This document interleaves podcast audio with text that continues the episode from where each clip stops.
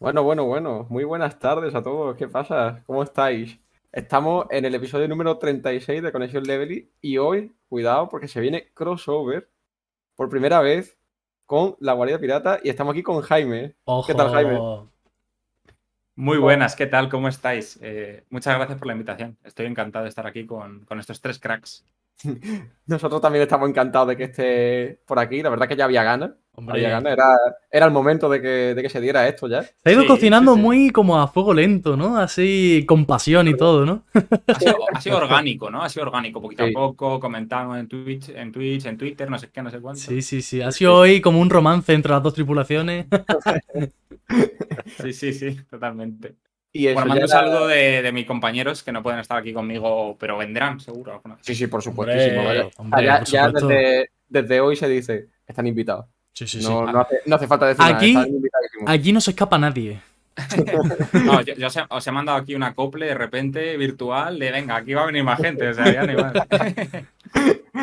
Eh, y nada, eso era el momento de que, de que se diera esto. Y, y bueno, eh, nosotros siempre dejamos que el invitado pues, se presente un poquito. Así que, Jaime, si te quieres presentar a ti mismo, te dejamos. Vale, perfecto. Además, esto también lo hago yo en los, en los Café Nakamas. Vale, bueno, yo soy Jaime, soy un miembro de La Guardia Pirata, un podcast de One Piece que llevamos más o menos medio añito. Eh, vivos, sí, llevamos 26 programas con el que hemos subido hoy.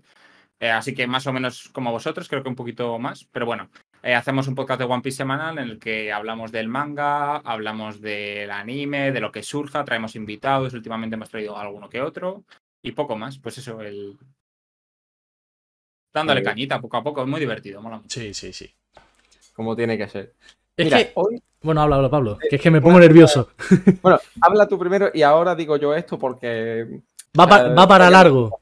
Eh, no, no va para largo, pero iba a empezar con preguntas, pero de manera diferente a otra. Bueno, bueno, vale, vale. Ojo, va, a sorprender. Ojo, Pablo. Venga, eh, di lo que. a Pablo no le podemos dejar manga ancha porque la lía, ¿eh? Nada, que iba a decir que qué bonito, tío, eh, los podcasts de One Piece. Es que para mí es como. A ver, luego están los videoteorías que meterlo en un podcast queda. O sea, como una sección, no queda como contenido directamente.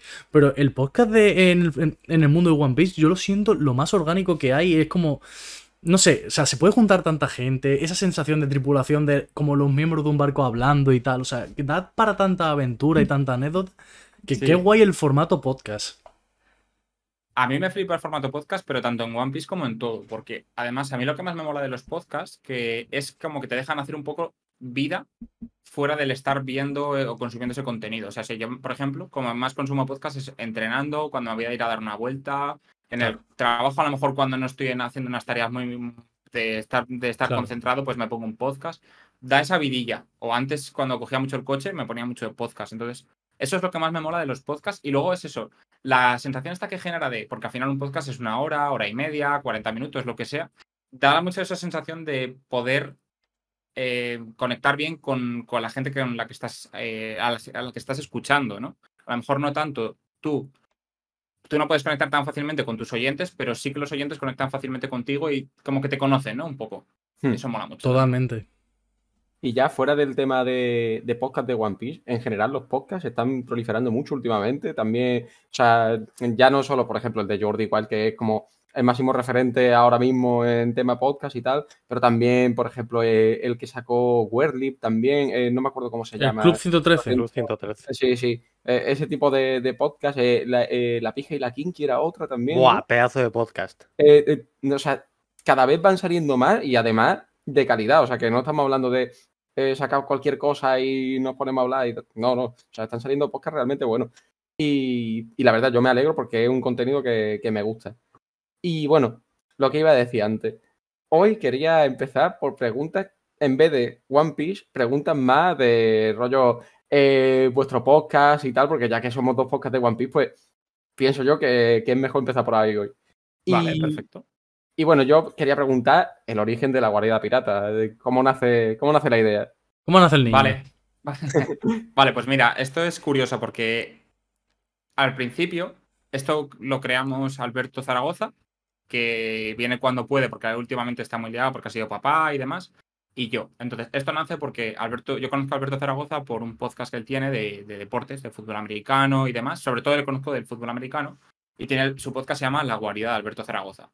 Entonces, todo comenzó un poco con, oye, pues, o sea, él y yo hablamos desde hace muchos años y hablamos de, aparte de fútbol americano, hablamos de videojuegos, de series, de animes y de One Piece.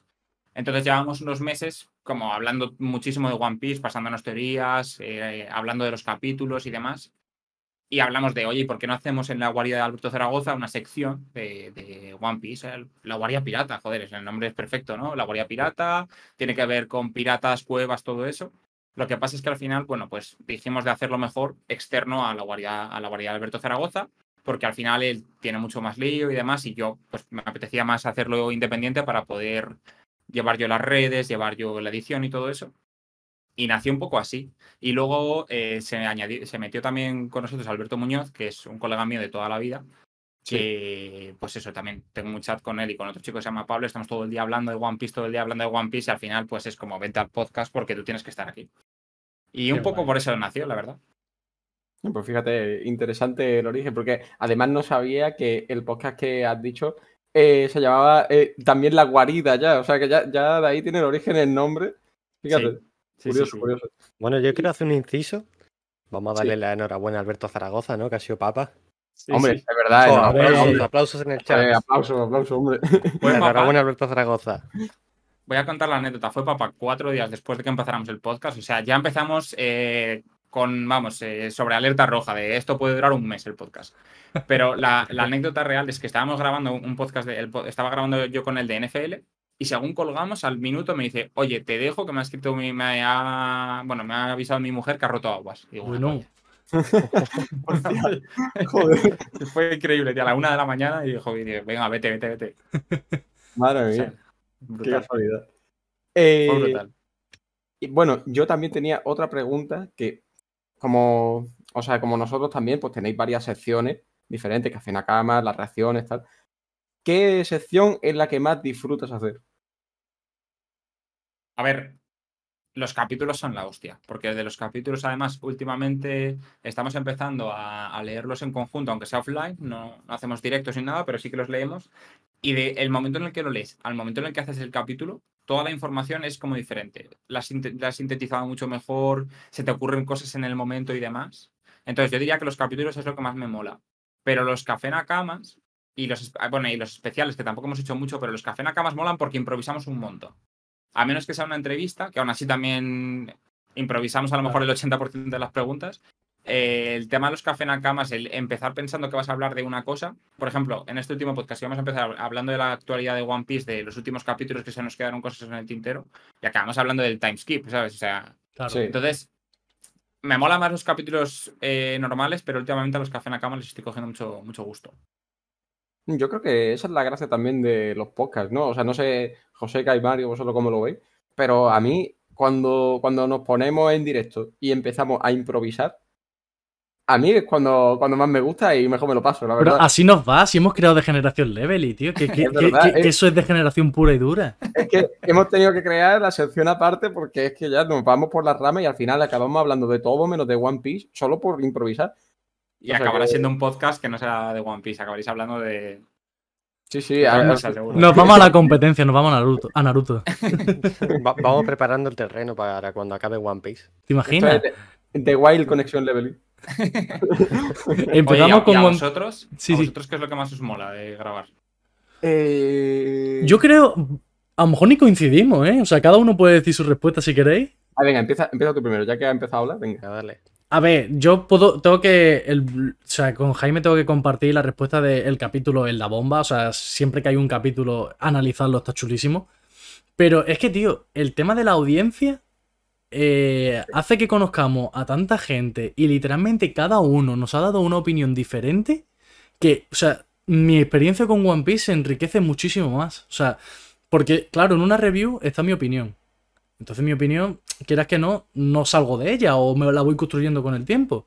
Pero al charlar con gente en la audiencia, me siento mucho más enriquecido que... que- o sea, que no, no, no estoy despreciando la review que hacemos, sino que se, am- se amplía mucho más el abanico de, de las posibilidades que tenemos. Entonces yo creo que me voy a quedar con la audiencia por la posibilidad que nos da de poder charlar con gente muy diversa y, joder, macho, que, que con tanta gente que ha pasado por aquí que, que, que debemos cerveza, que vamos a acabar con la industria de, de cerveza de este país, vaya. Nah, la verdad es que está súper guay, ¿eh? lo de hablar con otra gente. Sí, sí, sí. Da mucho, aporta mucho. Sí. Mira, a mí lo que más me gusta del, del podcast no es ni la review, ni la reacción, ni la audiencia, nada. A mí es lo, de- lo que viene antes. O sea, el preparar todo. Iba a decir lo mismo, tío. Ah, ya está, eh, que soy A unos mí bien has queda.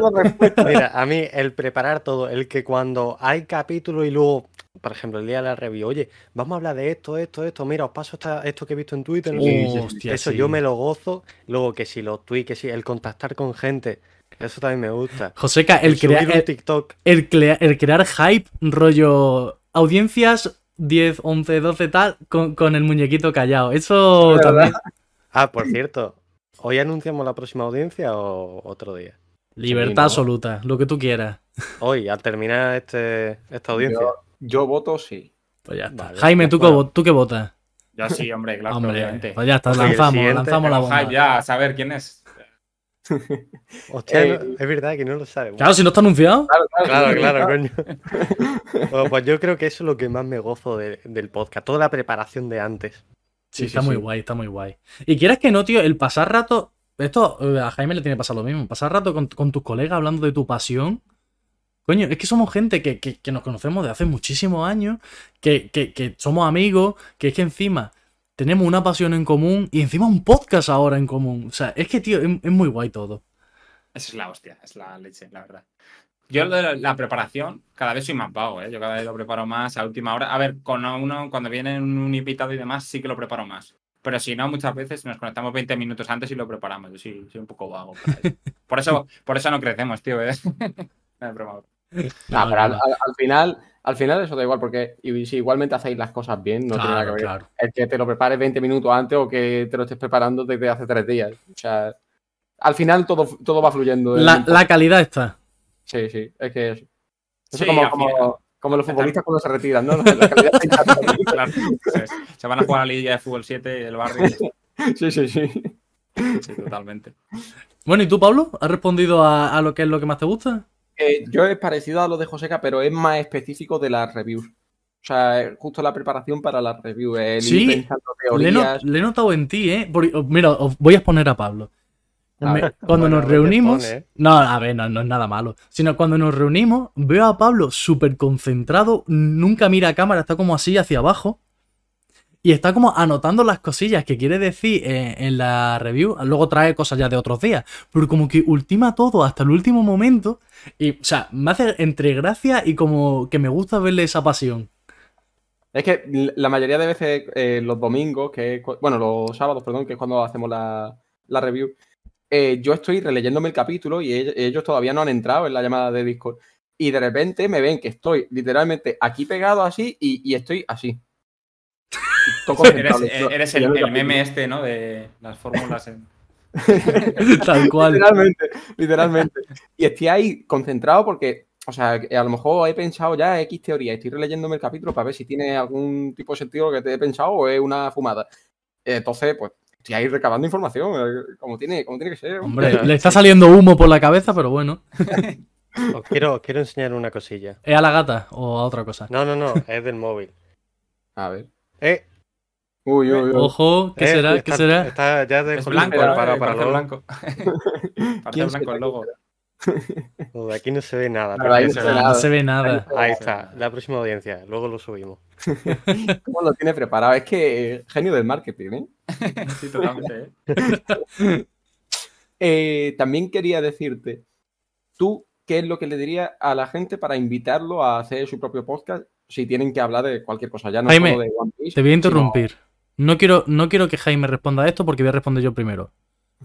Jaime, no queremos más competencia. No invitemos no, a. no. no invitemos a nadie, ¿no? Somos muchos. Somos muchos, Nah, ¿eh? es broma, es broma. Te, te dejo, te dejo responder. No, además esto justo hemos estado hablando un poco antes, ¿no? De que lo que mola eh, de esto de los podcasts y eso es que al final, bueno, no sé vosotros, pero yo lo hago por amor al arte Claro. totalmente. Yo lo hago por pasármelo bien con mis colegas. Y oye, si hay gente que le mola lo que hacemos y nos quieren escuchar, pues genial. Entonces, yo no voy a ir a quemaros el podcast de decir, Buah, esto no le voy a seguir, no tal, no. Es que es una tontería. Al final me mola más estar con vosotros aquí hoy charlando de One Piece o de lo que sea. Y, y si algún día nos llevamos un euro, pues de puta madre. Y a ver, yo lo que voy a decir es que al final un podcast aporta más de lo que de lo que no te aportaría no hacerlo. Es que al final mola mucho porque aprendes un montón al tema de locución, aprendes a llevar temas, hablas de un montón de cosas que no se te ocurrirían si no. Si llega alguien y te escucha y te dice, ¡ay, qué guay esto, tal cual! Te llevas ahí una gratificación que mola un montón. Entonces al final creo que mola un montón, te aporta mucho respecto a lo que tienes que hacer, que tampoco es un trabajo, al final es una charla entre colegas. El trabajo que tiene como mucho es la edición y las redes sociales y tal, pero el resto, Totalmente. Entonces, animaos a hacer, a hacer podcast, pero no de One Piece. Y que también es muy bonito cuando poco a poco vas creando una comunidad, como por ejemplo a nosotros nos está pasando eh, recientemente que ya ve el chat, por ejemplo, y ves que hay gente que es recurrente prácticamente todos los directos. Y Totalmente. siempre están apoyando y diciendo cosas buenas o aportando su granito de arena con, oye, pues he pensado esta teoría, ¿qué tal? ¿Qué os parece? No sé qué. Eso está increíble. O sea, leche. no, no está pagado, no está pagado. A mí, mm, esto que acabas de decir me recuerda a lo una vez que no había capítulo y dijimos, vamos a poner un tweet y a ver si ahora que estamos empezando a que haya gente recurrente, pues no sé, por lo mismo no, no- nos responden y tenemos un poco de feedback. Total, que pusimos un tweet pidiendo teorías y tal. Y coño, es que dos nakamas, bueno, mentira, dos nakamas por Twitter y luego por, Insta- por Instagram creo que fueron tres o una cosa así. Sí, Mm, Dos, creo. Lo que pasa es que uno hizo tres preguntas. Ah, vale, es verdad. es verdad, es verdad. Pues, coño, o sea, eso a mí me, me ilusionó un montón. Es la, es la leche, eso es la leche. Es que estaba súper guay.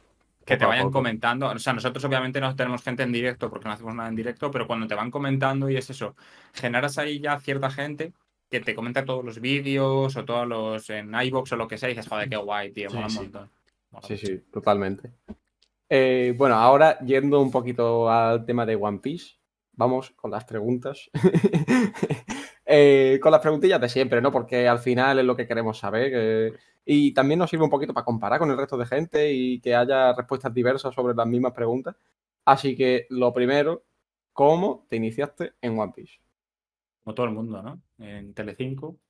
No, pues mira, en realidad fue entre Telecinco y, y Jetix, ¿era? O Fox Kids, Sí. no me acuerdo en ese Sí, momento. bueno, pero- Pues, a ver, mi inicio fue típico, con 10, 11 años, creo que era, más o menos sería quinto sexto de primaria, pues con, a- con Alberto Muñoz, además, justo, eh, "Eh, mira, tío, están echando esta serie de mola un montón así de piratas. Qué Y guay. empiezas viéndolo y así hasta que acabó mm, el doblaje. O sea, hu- hubo un momento que lo cortaron que fue en Alabasta. No recuerdo exactamente exactamente cuándo fue, pero bueno, a lo mejor llevaríamos, tendría, yo qué sé, 13 años, 12 años. Habría pasado un año, y- un año y pico o así. Y ahí lo dejé, obviamente, porque ya no había más contenido. Y luego en primero de bachillerato, creo que fue, lo retomé.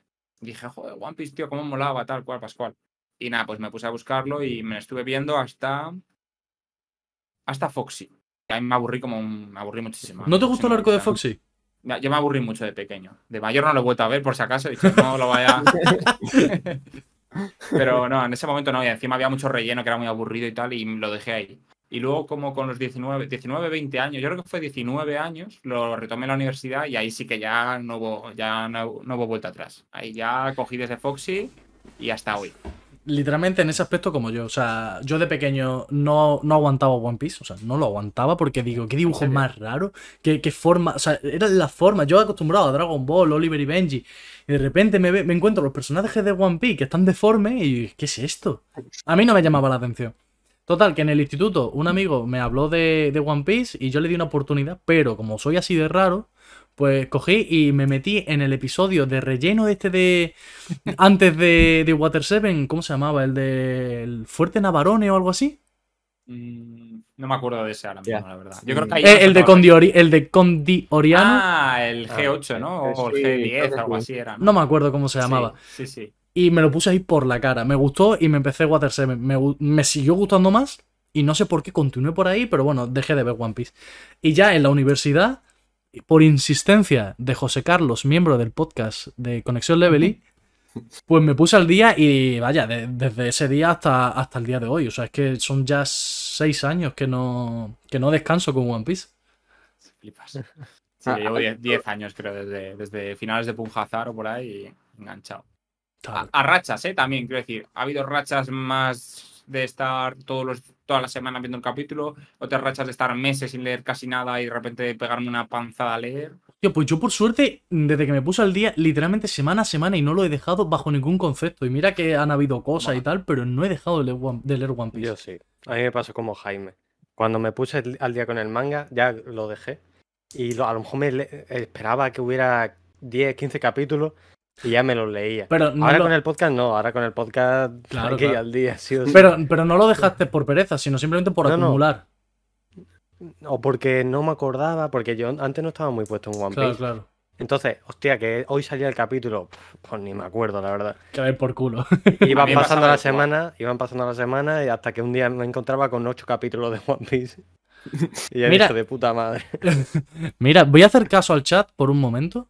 Y Es pone. que justamente- pregun- Me ha podido muchísimo la curiosidad. Preguntarle por la historia del rayo en casa de Alberto.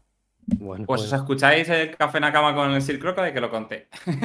no, a ver, venga, eh, os lo cuento. Estábamos viendo One Piece en casa, Alberto y Muñoz y yo, y estábamos viendo el capítulo de Lockdown de que le van a cortar el cuello a Luffy, Bug y tal. Y justo cuando le van a cortar el cuello y va a caer, antes de que caiga el rayo ni nada, se me fue la luz en casa. Y yo, ¿Qué no, jodas, no sé qué. Y estuvimos, eso, obviamente se fue la luz además horas. Ya no lo podíamos ver y ahí ni era Crunchyroll ni era hostias, era en Ya Telecinco, ves. en Jetix. Entonces era ver cómo recuperabas el capítulo y eso. Fue una anécdota, bueno, ahora lo cuento y muy divertida. En ese momento no me hizo ni puta gracia. Hombre, Pero ya bueno. ves. Encima, eh, a puntito a puntito de, de la ejecución de Luffy. Fue un canteo eso, tío. Eso Ah, yo- fue- Yo creo que eso fue Dragon, ¿eh? Sí, No sí, digo sí, sí. nada. Tiró un rayo sobre la antena y... Puede ser, puede ser, ¿eh? Eh, ¿Personaje favorito de One Piece? Luffy, la verdad. Y si no tengo que decir de un Mugiwara, voy a decir Shirohige, que me flipa mucho. Me flipa un montón Shirohige. Shirohige es una barbaridad de personaje. Hmm. Una barbaridad. Encima que se vio también más de él en el flashback que hubo de Oden, aparte de verse mucho de Roger, también se vio bastante de él. Y a mí me encantó. eh, Personajazo. Personajazo. Mira, Oye, mira, Hostia, qué guapo, tío. Está, está increíble esa figura, ¿eh? sí, está La he cogido porque es la que tengo a mano. Siempre digo que tengo las figuras por aquí y nunca cojo ninguna y de repente la que tengo más cerca es la de Shirohige. Y digo, es el momento. Está bestial, tío. Shirohige es un... Buah, es un papi. Es que cua- yo creo que es el primer personaje de One Piece así en el que dices, este tío está rotísimo. O sea, no el primero, pero es como el, el salto de nivel más tocho que hay, porque al principio, pues ahí vas teniendo personajes muy tochos, pero de repente llega Shirohige, que le ves ahí un tío todo viejo ahí con bombona de oxígeno reventado y coge, revienta el mar y dices, ¿qué cojones acaba de pasar? La hostia. Shirohige. Eso es Pablo yendo a jugar fútbol después del bautizo. Es verdad. Eso es- estaría- esta historia me la sé. y lo Pablo. volvería a hacer. Pablo, mañana tienes que dar la cara, ¿eh? No, si mañana, mañana voy a jugar como si fuera Cafú. Pero Más vamos. te vale, más te vale. Si no, cambio, salgo yo. Ay, hay que ver. Mira, aprovechando la, la pregunta que ha hecho Buscavida en el chat, fruta de dragón. ¿Qué, qué teorías tenéis sobre la fruta de dragón? Tío, nunca lo hemos hablado me, gusta, me gusta mucho teorizar sobre este. O sea, no que yo teorice, sino es- escuchar a gente sobre este tema, porque Dragon es un personaje que me apasiona.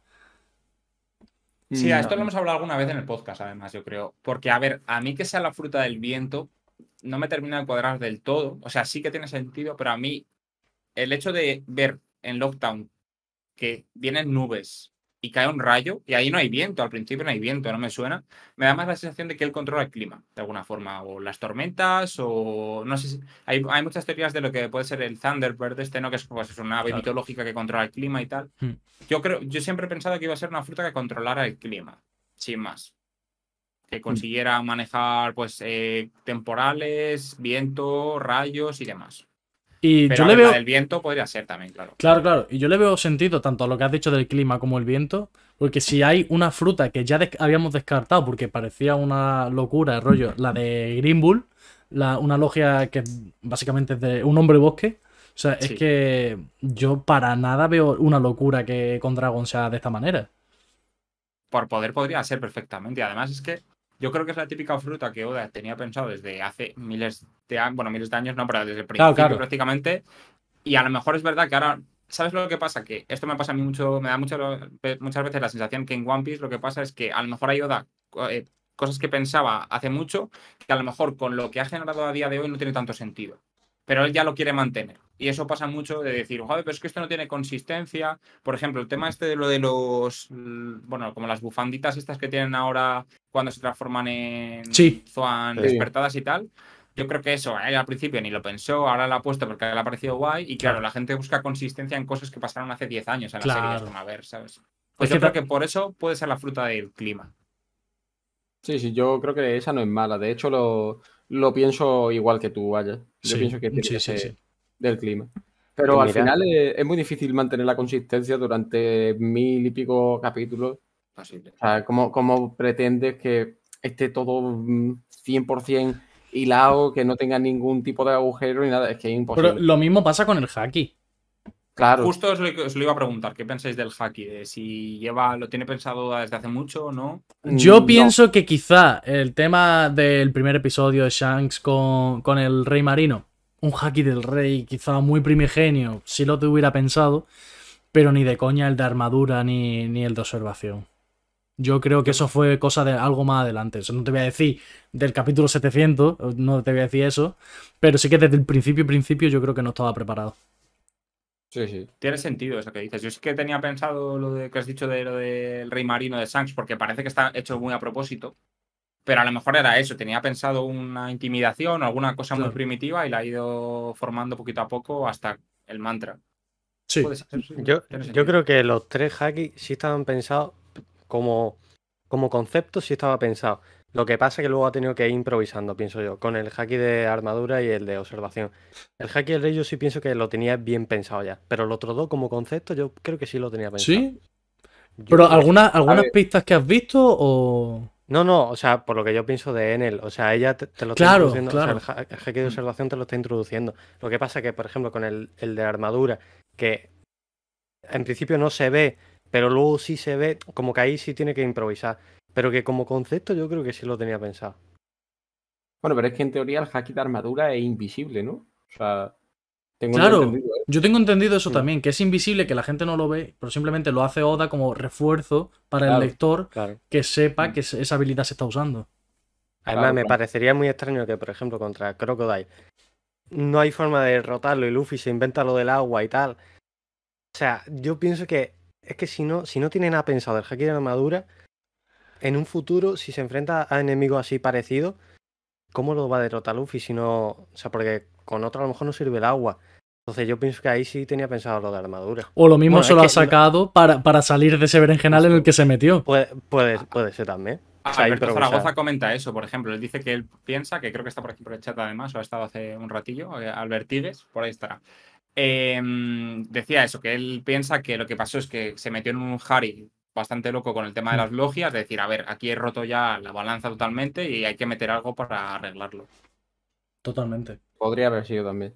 Yo, de hecho, Mm. el tema del haki es de las pocas cosas que pienso que es como un error. O sea, no, no un error exactamente, pero sí que no se ha introducido a lo mejor de la mejor manera posible. Sí. O sea, se le podía haber dado otra vuelta y que hubiera quedado Quizá- 100% bien, pero, y pero sabe- también es complicado. ¿Sabes lo que hace que, que pensemos eso?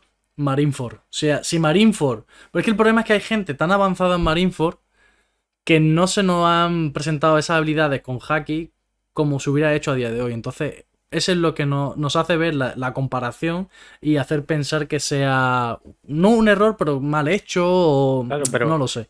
A mí te- me gusta cómo se lleva a cabo Marineford en ese sentido, porque es como si nosotros fuéramos Luffy. O Hostia. sea, como si- tenemos total desconocimiento, no sabemos nada de los haki. O sea, es como si nosotros estuviéramos viviendo lo que está viviendo Luffy. Y luego ya, con Rayleigh y demás, que le explica todos los haki y demás. Mira, yo aquí yo lo que veo. Mira, mira, puede ser que me haya pegado una fumada, pero yo quiero creer eso. Yo aquí, aquí lo que veo es que literalmente Oda puede justificar lo que quiera como quiera. ¿eh? Y Exactamente. no, y no va a justificar una mierda, va a decir. Ya ves. Os quedáis con la duda. Así va a ser. ya a esta altura, mira, es lo que hay ya está. Y si te gusta bien y si no, pues nada. Sí, sí. Totalmente. Personaje que odies de One Piece. Eh, a ver, Saint Charlos, obviamente, porque es terrible. Es un personaje hecho para odiarse. Y le tuve mucha rabia a Orochi también. La verdad es que Orochi ha sido un personaje bastante asquerosete. Fuera de esos dos, tampoco te creas que he odiado muchísimos personajes ¿eh? de One Piece. Sí, ver, mucha gente, seguro- algunos se me vienen a la cabeza seguro, ¿eh? pero mucha gente también suele añadir en, en esta pregunta a Kainu, pero es que yo a Kainu no lo, no lo añado dentro de lo que es odiar. O sea, te puede caer bien, mal, te puede gustar o no.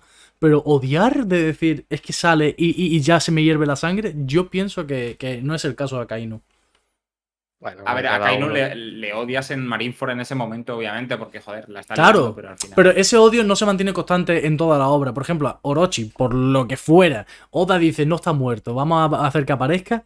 Mira, a mí me hierve la sangre, te lo juro, ¿eh?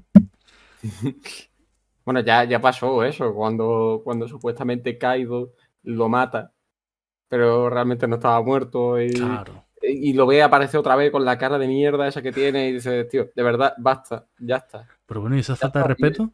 Pero si es que encima era un don nadie, si no era más que un títere y ya está, y se creía que era aquí eh, súper poderoso.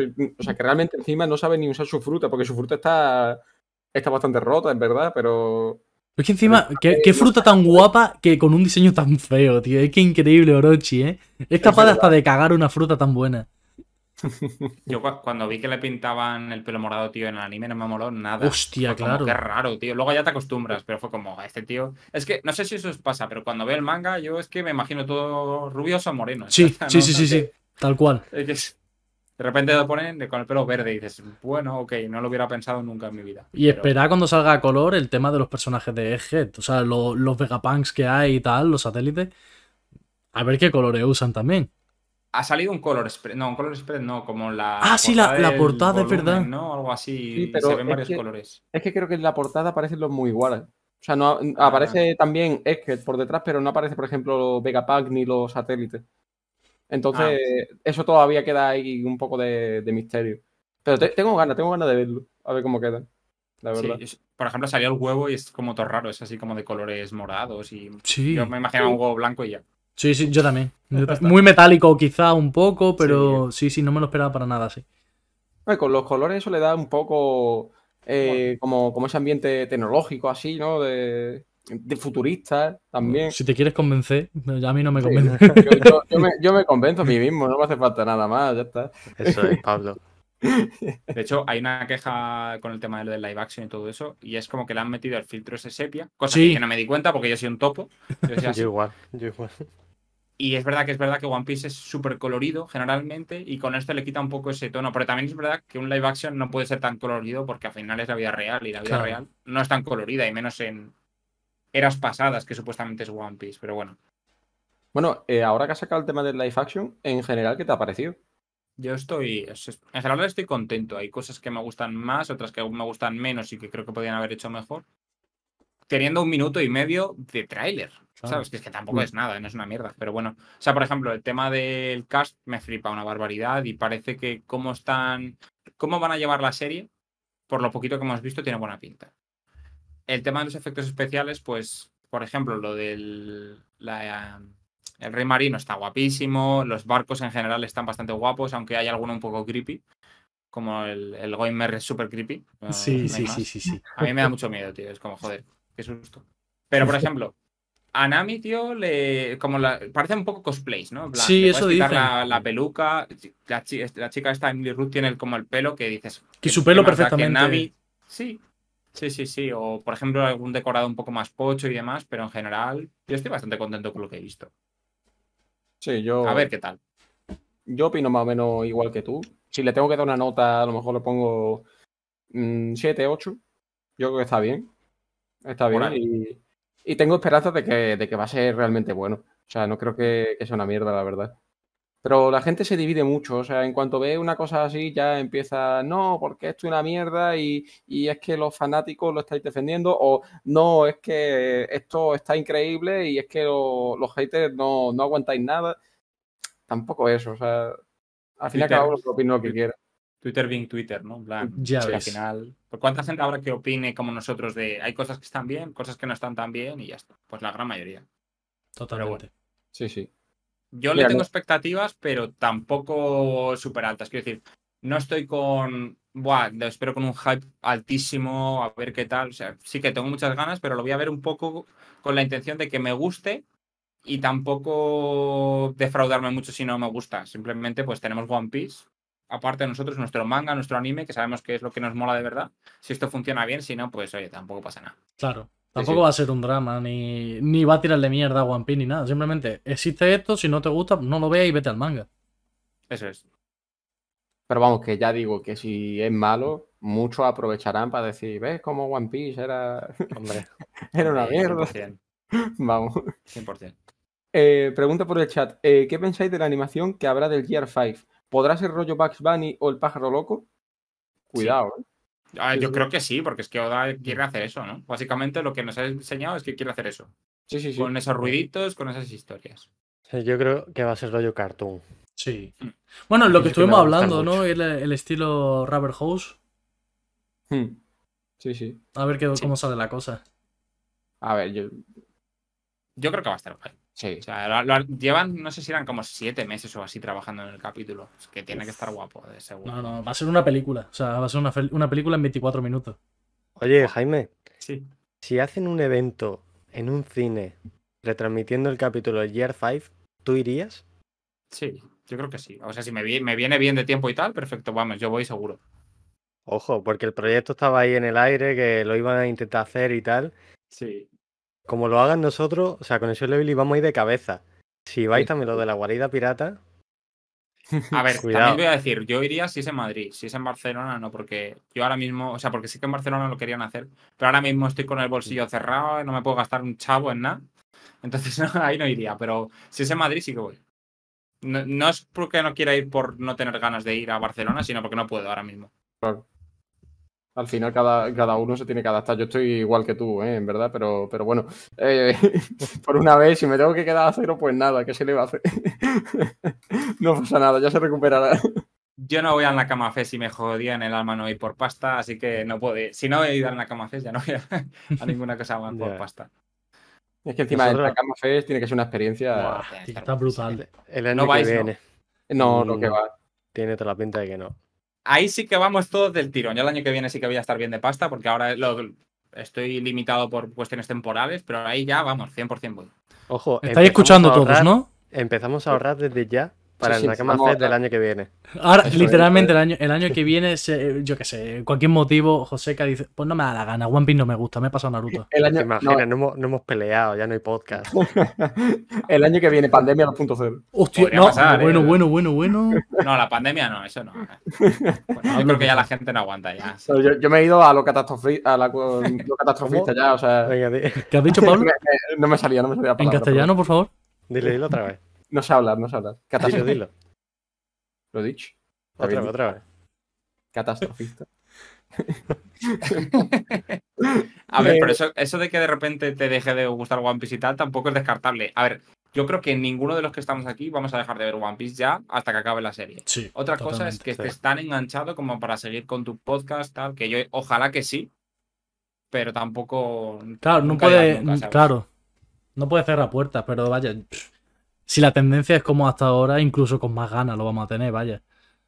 Yo creo que también es algo que se retroalimenta, ¿no? En plan de, tiene ganas de hacer el podcast porque One Piece está muy bien y tiene ganas de leer One Sí. Piece porque el podcast te gusta hacerlo, ¿sabes? O sea, es, es- es un poco... Además, no sé, no sé si os pasa a vosotros también, pero yo, desde que iniciamos el podcast, yo los capítulos de One Piece los siento de otra forma. Sí, sí, sí, sí. O sea, el proceso de leer el capítulo, luego digerirlo Sí, totalmente. y tal, eh, para mí es distinto, totalmente distinto. A ver, también es verdad que yo antes del podcast, yo no estaba metido en ninguna comunidad de One Piece de Twitter, ni seguía a nadie, Como ni nada. Entonces yo me leía el capítulo y ya está. No hablaba con nadie de One Piece, ni veía opinión en Twitter. Claro, y lo mismo, si te pierdes podcast- cualquier detallito pequeño, tampoco pasa nada. Pero coño, es que ahora estás analizándolo todo a detalle, Claro. mirando cada dibujo como, como se merece.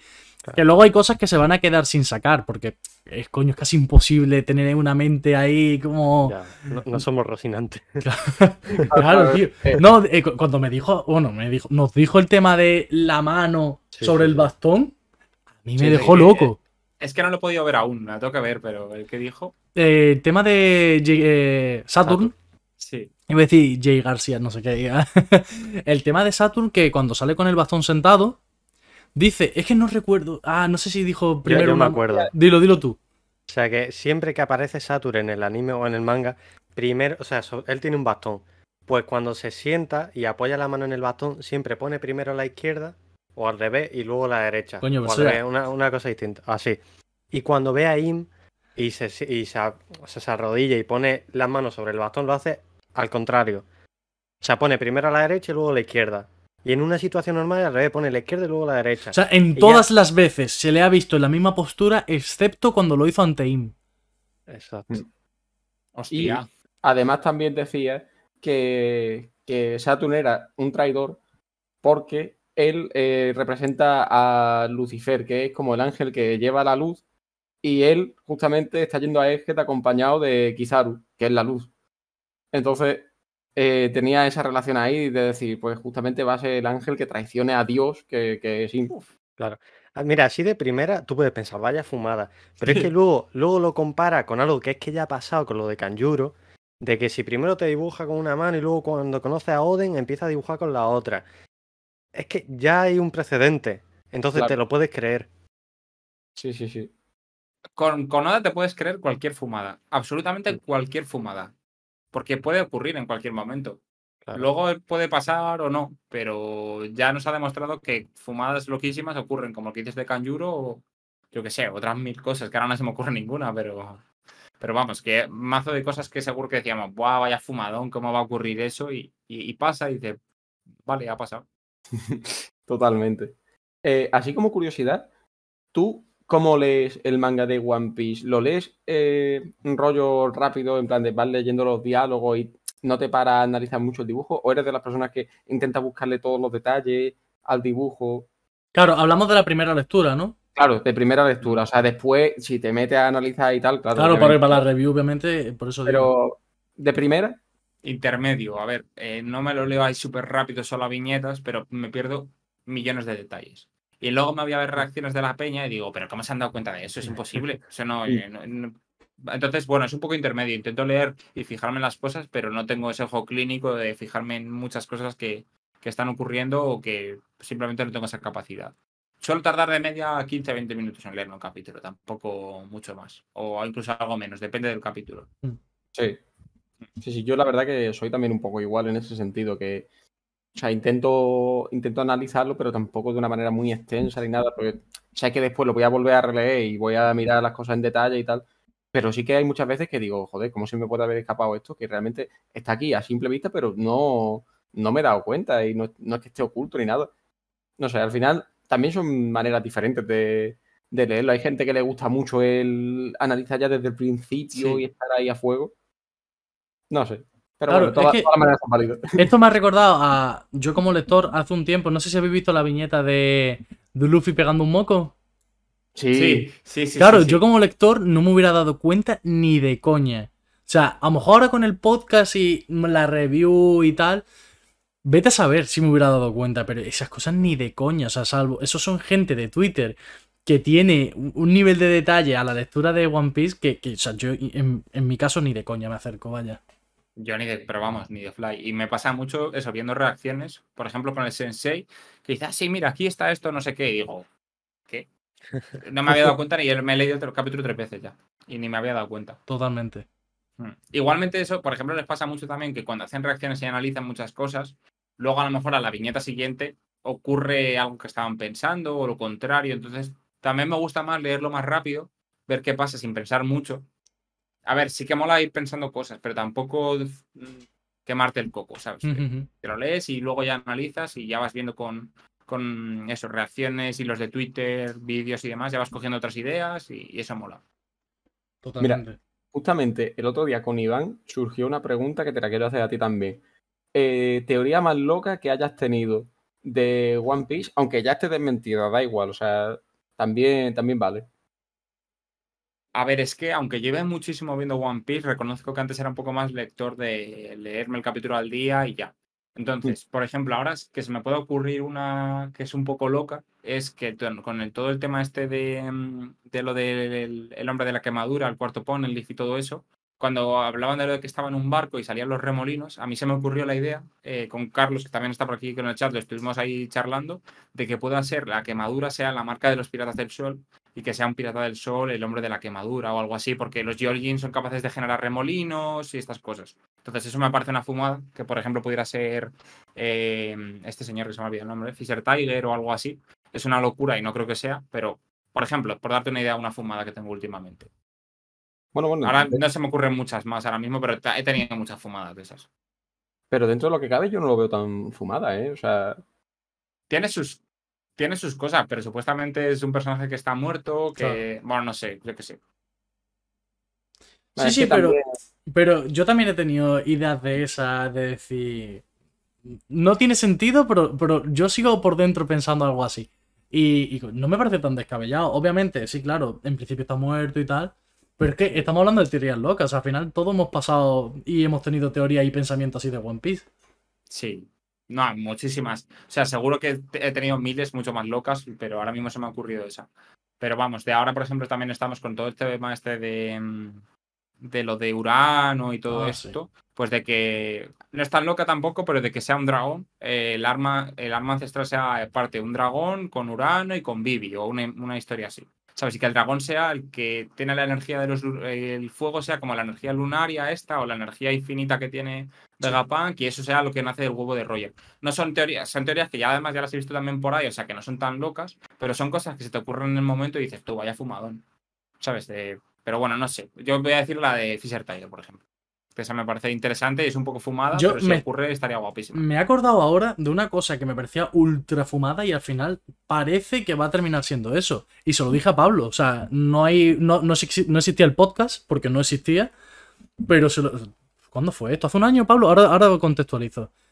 Fue que le dije a Pablo que la sociedad del siglo vacío era algo futurista y el mundo que hay ahora en One Piece es posapocalíptico. Hostia, ¿eh? Eso es tocho, ¿eh? ¿Te acuerdas que te lo dije?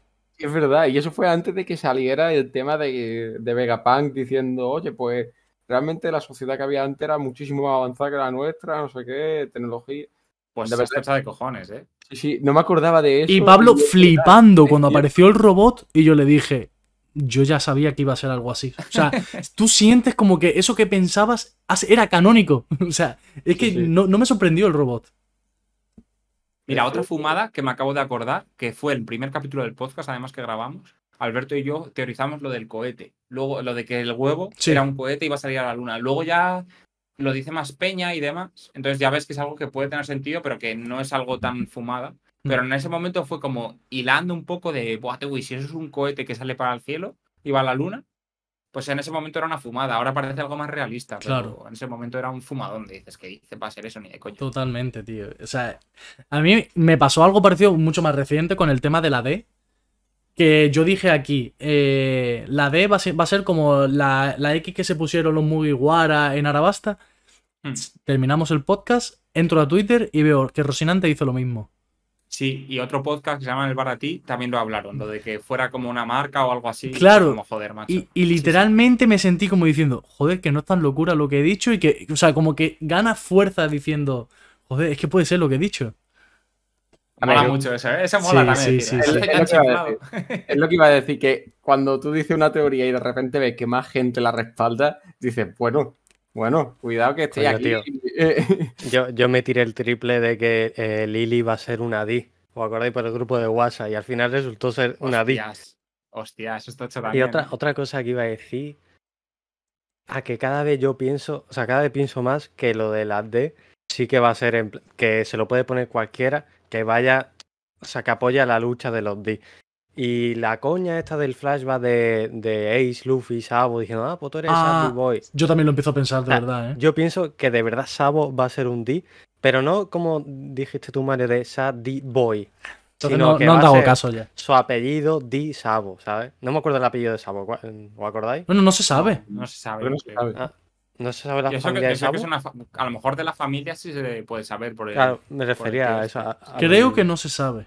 Creo. Algo, algo vi yo, ¿eh? Sí. Outlook o algo así. Ah, bueno, pues entonces ya no lo sé. ¿Qué os Pero parece lo de que pueda ser eso de que la de se la puede poner cualquiera? A mí me gusta mucho esa- ese concepto porque mm, Oda haría que se aleja de todo el tema del personaje nacido para ello, ¿sabes? Hmm. Como el típico. Bueno, lo que se, lo que se critica mucho de los shonen.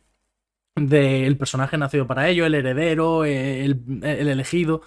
Y como que hace que los D sean directamente aquellos que quieran luchar por su destino, por así decirlo. Que no sea simplemente decir, es que es mi destino y he nacido para que el gobierno gobierne. No, o sea, quiero decir, para Mm. que soy un esclavo. Pues no, cojones. O sea, yo quiero hacer lo que quiera. Y Luffy es un personaje totalmente contrario al sistema del gobierno mundial. Entonces yo pienso que igual que Luffy tira por ese lado, que mucha gente que quiera tirar por ese lado diga, pues yo también quiero ser un D. O sea, como su marca distintiva. Sí. A mí, yo tengo sensaciones encontradas, tengo conflicto de intereses con todo esto. En parte me mola esto que comentas, y es verdad que no lo había visto de, de esa forma, de se, se quita esta parte del destino, ¿no? Tanto, y se, se forma más en cada uno tiene su, su conciencia y decide lo que quiere ser. Pero en parte también me molaba eso de que fueran familias antiguas Claro. y es, le daría mucho le da ese misterio a One Piece también de un poco del siglo vacío y de qué, qué pasa con todo eso. Claro, Entonces eso tengo también. un poco una mezcla con, con el tema de la D. Yo, me pasa exactamente igual, o sea, me gustaría y me molaría la idea de que sea algo así como me lo pongo porque quiero luchar contra ti y que se vea que estoy luchando contra ti. Pero también me gusta el tema eso de una idea, o sea, rollo Naruto. También me gusta el tema de tiras para atrás y te encuentras el primer Hokage, el segundo Hokage que están en la línea de, de, su- de- de ascendencia de cada uno. Sí. Y joder, o sea, eh, también mola eso de decir, coño, tu tatarabuelo era Rambo en persona, ¿sabes? Quiero decir, eso también está guay. Es que es una mezcla, sí, porque además, bueno, no sé, es que el tema de la D es una, es una movida. Y a mí, yo me gusta todo y nada me gusta nada a la vez. Porque Sí. eso, el tema de que, por ejemplo, sea tan marcado por el destino no me gusta tanto como dices, pero en parte que la D tenga un significado pasado, en, basado en historia de, del siglo vacío y todo eso, también me gusta. Es una, porque supuestamente cuando Oden dice que en Laugh Tale descubren el, el secreto, ¿no? Y el significado de la D. Mm. Entonces, en eso sí que me mola el significado de que puede ser las familias y todo eso. Pero en parte es verdad que eso de justo lo de Naruto que has dicho me ha chirriado, ¿sabes? Decir, joder. Que sea Luffy. eh, bueno, no me acuerdo el nombre de los de Naruto, que eran el- los dos los hijos de los, del dios este, Mm, ¿no? De los sí, seis sí. caminos. Pues. No sé. A ver qué hace Oda con todo eso. Sí. Bueno, he buscado el nombre de- del padre de Sabo, se llama Outlook III, pero no pone el apellido. Claro, Ah, el bueno. nombre. O sea, yo no descarto que en algún momento se desvele o, que Sabos. ¿Cómo lo puedo decir, tío? Que no sea el apellido del padre, sino. Imagínate que se, se pone Monkey, porque como lo ha criado Garp, luego se fue con Dragon, pues yo que sé, Monkey D. Sabo. Que en algún momento él diga, pues yo soy Monkey D. Sabo. ¿Entiendes? Mm. O sea, Bueno, cada eso- vez lo veo más claro, tío. Que él se ponga la D porque él quiere. Es o un porque poco- se lo es puso un Ace poco en el flashback. Claro, un poco rayada, pero. Cojones, sí que le ha criado desde niño Monkey D. Dragon. O sea, tampoco me chocaría ni lo vería mal que se pusiera el apellido de Dragon. Es que al final lo ha criado como un padre. Claro. Sí. A Totalmente. ver, yo creo que si está el flashback ese por ahí de repente en un capítulo tan tocho es que algo hay. Totalmente. Sad Boy, sí es que Sad Boy. Es lo que hay. El Monkey D. Sabo. Es la, es la contraparte de Luffy, ¿no? Eh, Monkey D. Sad D. Boy. Doble D tiene, hazme caso, confía. Eh, El otro día estaba escuchando una canción y se, llama- se, se titulaba Tears for Dangerous. Y digo, ya está, ya tenemos Ojo. los Arctic Monkeys. Y, y soy, hostia, es esto, 100%, ya está. Pues ojo, ¿eh? Mm, Lo mismo ver, Arctic Monkeys son lectores del manga y teorizan. Alex Turner, colega de, de Oda, y sabe, sabe, sabe cosas. Nunca se puede saber. En fin. Eh, ¿Momento favorito de One Piece? Hay muchos, pero te tienes que quedar con uno. Sí, yo- yo voy a decir uno, que además no sé si es tan típico o no, porque podría decir muchos, pero lo recuerdo de, de eso, con- cuando tenía 16, 17 años y decir, esta serie es, es lo mejor del mundo. Es el momento en el que suben a, a Skypiea con el Knock Stream. Qué Ese chulo. momento es como el momento más de aventuras que existe en One Piece. Es, es la hostia, tío. El de tenemos que llegar antes de esto, cazar el South Bird este, el momento de que va a salir el, eso, el Knock Stream, que tienen que llevar el barco preparado. No sé, es la hostia. Ese momento Qué es chulo. brutal. La Por decir uno no tan típico, porque podría decir el Serrío, todo esto que es Claro, hostia, o es que Robin quiero vivir. Sí, que- sí, sí, es que pero voy a decir ese. Ese me parece la hostia. Y es la primera vez también que nos dicen esto, ¿no? Eh, sí, creo que sí. creo Es que, tío, literalmente nadie se repite de un podcast a otro. Es que me encanta esto. O sea, mola mucho. es que mola muchísimo que cada uno tenga un momento y, y, joder, macho, que One Piece es tan grande. No sé, qué guay. Mola, es la, es la hostia, es que es una, es una serie brutal. Al Oye, final a muchas. O sea, muchos diferentes puntos de vista. ¿Los vuestros, por curiosidad? Bueno, lo dejamos para cuando vengáis vosotros a la Guardia Pirata. Ah, Vale, ah. vale. Ah, buena, buena idea. Una, mira, un comentario que me, que me hizo, o sea, me dio mucha curiosidad en el chat antes. Anime que comparáis en magnitud con One Piece. Uf. Pero en magnitud, ¿en qué sentido? ¿Como, a- como fenómeno fan o como obra? En o sea, que tenga una estructura parecida como obra. Mm, Todo lo que engloba One Piece, diría yo.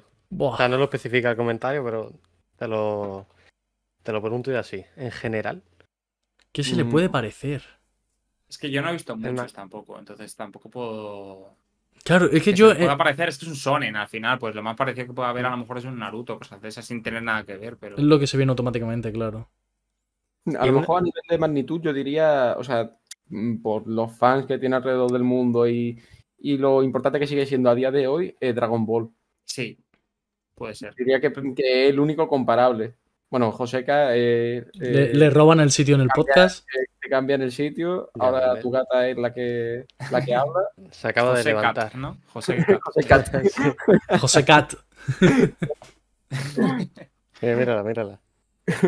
No, yo Bueno. no sabría decir. Es verdad que Dragon Ball, Dragon Ball es muy, muy tocho, pero es verdad que Dragon Ball es como más simple. ¿no? Eso lo hablábamos con el Claro. Sensei, creo que al final todos amamos Dragon Ball porque es con lo que hemos crecido, pero al final cuando eres más mayor te das cuenta de que es una- no es una serie tan profunda como pueda ser eso, One Piece o incluso Naruto en partes, etcétera. Totalmente. Entonces, Yo con, con Dragon Ball eh, tengo una lucha interna que no vea. A mí me- era mi favorito desde pequeño. Pero claro, eh, creo que fue hace un par de años o uno como mucho, me vi la primera parte de Dragon Ball. Se me hizo cuesta arriba, la verdad. Cuando era Goku niño y tal. Y ahora, bueno, ahora. Y desde, desde entonces estoy peleado también con, con Dragon Ball Z, porque si no me equivoco, voy por el, justamente el episodio de que se convierte en Super Saiyan por primera vez. Y lleva Bravo. en ese episodio seis meses. O sea, todavía no, todavía no he retomado Dragon Ball. Y, joder, macho, un momento tan icónico. Y, y que, tío, que venga precedido de un arco como el de. Oye, coño, si es que estoy- se me ha bloqueado y todo y no me sale. El, el planeta Namek, que, que se me hace muy aburrido. Es muy aburrido, tío. A mí me pasó lo mismo. Cuando lo vi de mayor dije, joder, no acaba nunca esto. Mátale ya de una vez, venga, que se vaya a tomar por culo. él. Me gustó mucho más Célula y eso que de pequeño me, me daba la sensación contraria. De pequeño me parecía que Freezer era un malo más, más guay y todo eso. Y de mayor al revés, Célula me parece mucho más épico. A mí de siempre me ha gustado más el arco de célula, porque, o sea, yo tengo el recuerdo, o sea, tengo que volver a verlo, pero tengo el recuerdo como que es el arco más maduro de Dragon Ball. Bueno, es que encima si te aparece ahí Gohan Super Saiyan 2, Buah, es que eso es increíble. eh, no hay color. No hay Cosa color. que tú- ¿Cuál- Ahí en el, en el que- Budokai 3 ahí, eh, haciendo la, el Kamehameha con el padre. Ya, ves. También me gustaba mucho eh, el Raging Blast 2. Ese, ese juego me gustaba muchísimo también de Dragon Ball. No sé cuál es ahora mismo. Era de Dejé- Play los 3. dejé- Los dejé pronto. Si no me equivoco era de Play 3 y la verdad que me gustaba bastante. Estaban muy guapos los juegos de Dragon Ball. Mm. A, a mí lo que más me gusta de Dragon Ball es Dragon Ball, la original, la de aventuras. Es el de la- el Dragon Ball que me enamoré. De Goku niño, Red Ribbon, todo eso, Tou Pai. Pai, no sé, muy guay, tío. A mí me gustó porque, coño, es Dragon Ball y malo no es, pero lo mismo, se me hizo un poquito pesado. No sé si es porque iba pensando ya en lo que venía después con el Z, la nostalgia y tal, Mm. pero no lo sé, se me hizo un poquito largo. No es malo porque me gustó. Es diferente, es que es, Claro. es diferente. Es más de aventuras puro, el otro es más de peleas. Y yo tengo, ahora que lo acabo de leer en el chat, Belgrán, Dragon Ball GT, yo tengo el recuerdo de que es lo que más me ha gustado. O sea, tengo el ¿Sí? recuerdo... Sí. Está guay, eh, mola. Claro, quiero guay. volver a verlo. O sea, te digo de esto, pu- puede ser que, puede ser que no lo vea 18 años perfectamente que no lo ve- de hace que no lo veo. O sea, pero vaya, o sea, el recuerdo que tengo me maravilló. O sea, Goku niño ahí, pero que como que se lo rejuvenece. Eh, bueno, el Super Saiyan 4, bu- Es lo increíble. verdad. qué fantasía de transformación. Está No lo sé, guapo. no sé, mucha, mucha nostalgia. Y Joseca, ¿tú cuál dirías que el anime que tiene una magnitud parecida a la de One Piece? Yo, yo es que no veo otro que no sea Dragon Ball, tío. Más que Naruto. Sí, sin duda. O sea, imagínate si. eh, Yo pienso que Dragon Ball, o sea, la magnitud de Dragon Ball es mayor que la de One Piece. Sí. Hmm, Sí, o sea, sí lo es. yo pienso que Dragon Ball, si está aquí, One Piece, con todo lo que le queda a One Piece, ¿eh? Dragon Ball aquí, One Piece aquí por debajo, pienso que One Piece lo va a superar. Muy Ah, Sí, de verdad lo crees. sorpaso, Sí, sí, sí, sí. yo no lo creo. ¿eh? Yo no lo Es que- creo. Fíjate todo lo que le queda a One Piece, ¿eh? Pero voy a, voy a poner un, un- un estándar de medida. Para mí, el estándar de medida es que nuestros padres sepan de la existencia, por así decirlo. O sea, mis padres, incluso mi abuela, saben lo que es Dragon Ball seguro. Pero porque tú lo veías Sí. con, de pequeño en la tele. Claro. Y no veías de pequeño, a lo mejor sí, One Piece lo veías de pequeño, pero a lo mejor ya con 10 años o algo así. No sé, yo creo que va un poco por ahí. Que One Piece dentro de unos años tendrá más reconocimiento que Dragon Ball por, porque la gente más mayor lo conocerá más, yo creo. Sí, a lo sí. mejor no, ¿eh? Porque es verdad que tampoco.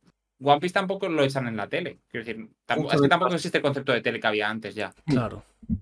Es Justamente diferente. iba a decir eso. Bueno, eh, hay un, un canal de Twitch.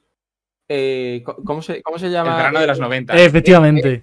Qué es bueno. polla, tío, es brutal. Este canal que he visto que a partir de hoy creo que era que empezaban a emitir One Ya han Piece empezado, ya han empezado. Cuidado, ¿eh? Bobo, tío. Sí, sí, sí, sí, sí. Es que lo pasó Mario el otro día por un grupo de WhatsApp que tenemos y dije yo, hostia, esto es increíble. Y oh, eh, también está Oliver y Benji. eh, Naruto, Digimon, eh, chaval. Digimon, ¿sabes cómo me lo viciaba? Digimon, buah. Y, y eso, que, que vaya, una gozada tener eso, la verdad, porque se echaba de menos tener canales así, porque ahora, evidentemente, ya no, mm, con la edad que tenemos, no nos vamos a poner a ver canales típicos de dibujos para niños pequeños y tal. Pero las veces tú. que. las veces tú, que yo tengo cuatro sobrinos, chaval. Me he comido dibujos este fin de semana. Pero, mira, tú, tú mismo, tú mismo que tienes cuatro sobrinos. Yo creo que puedes decir que los dibujos de antes Son la polla y los nuevos son una chusta. Sí, sí, eran sí. otra cosa. Sí, sí. Es que no hay color. Sí, sí. Entonces, yo creo que hacía falta algo así, porque mira, yo eh, no tengo pensamiento de tener hijos, pero si tuviera hijos, eh, desde luego le pondría a este canal de Twitch, mira, mírate Dragon Ball, mírate One Piece y, y ala, venga. Que esto te va a gustar mucho más. No solo ponen animes, ¿eh? La- eh, yo lo, eh, lo descubrí el año pasado, el canal que me lo, me lo enseñó mi novia. Yo todo el verano ahí con eso puesto de- mientras curraba y tal. Ponían Eded y Eddie, tío, que era la hostia. Ponían un montón Sí, de cosas. este año también. Hostia. Bueno, eh, no, no he coincidido viéndolo, pero en el cartelito que pusieron de todos los animes que echan, bueno, dibujo en este caso, es de Eddie me suena que estaba también. hostia. A mí me gustaba mucho eso de pequeño, ¿eh? Es de Eddie. Sí, a mí también. Estaba muy guay. Los mejores dibujos del mundo. Y tenían un juego de la Nintendo DS o uno de esos que era la hostia, tío. Me acuerdo viciarme como un loco. Qué guay, tío. Bueno, mira, ahora que has dicho lo de los videojuegos, ¿el videojuego al que más te hayas viciado?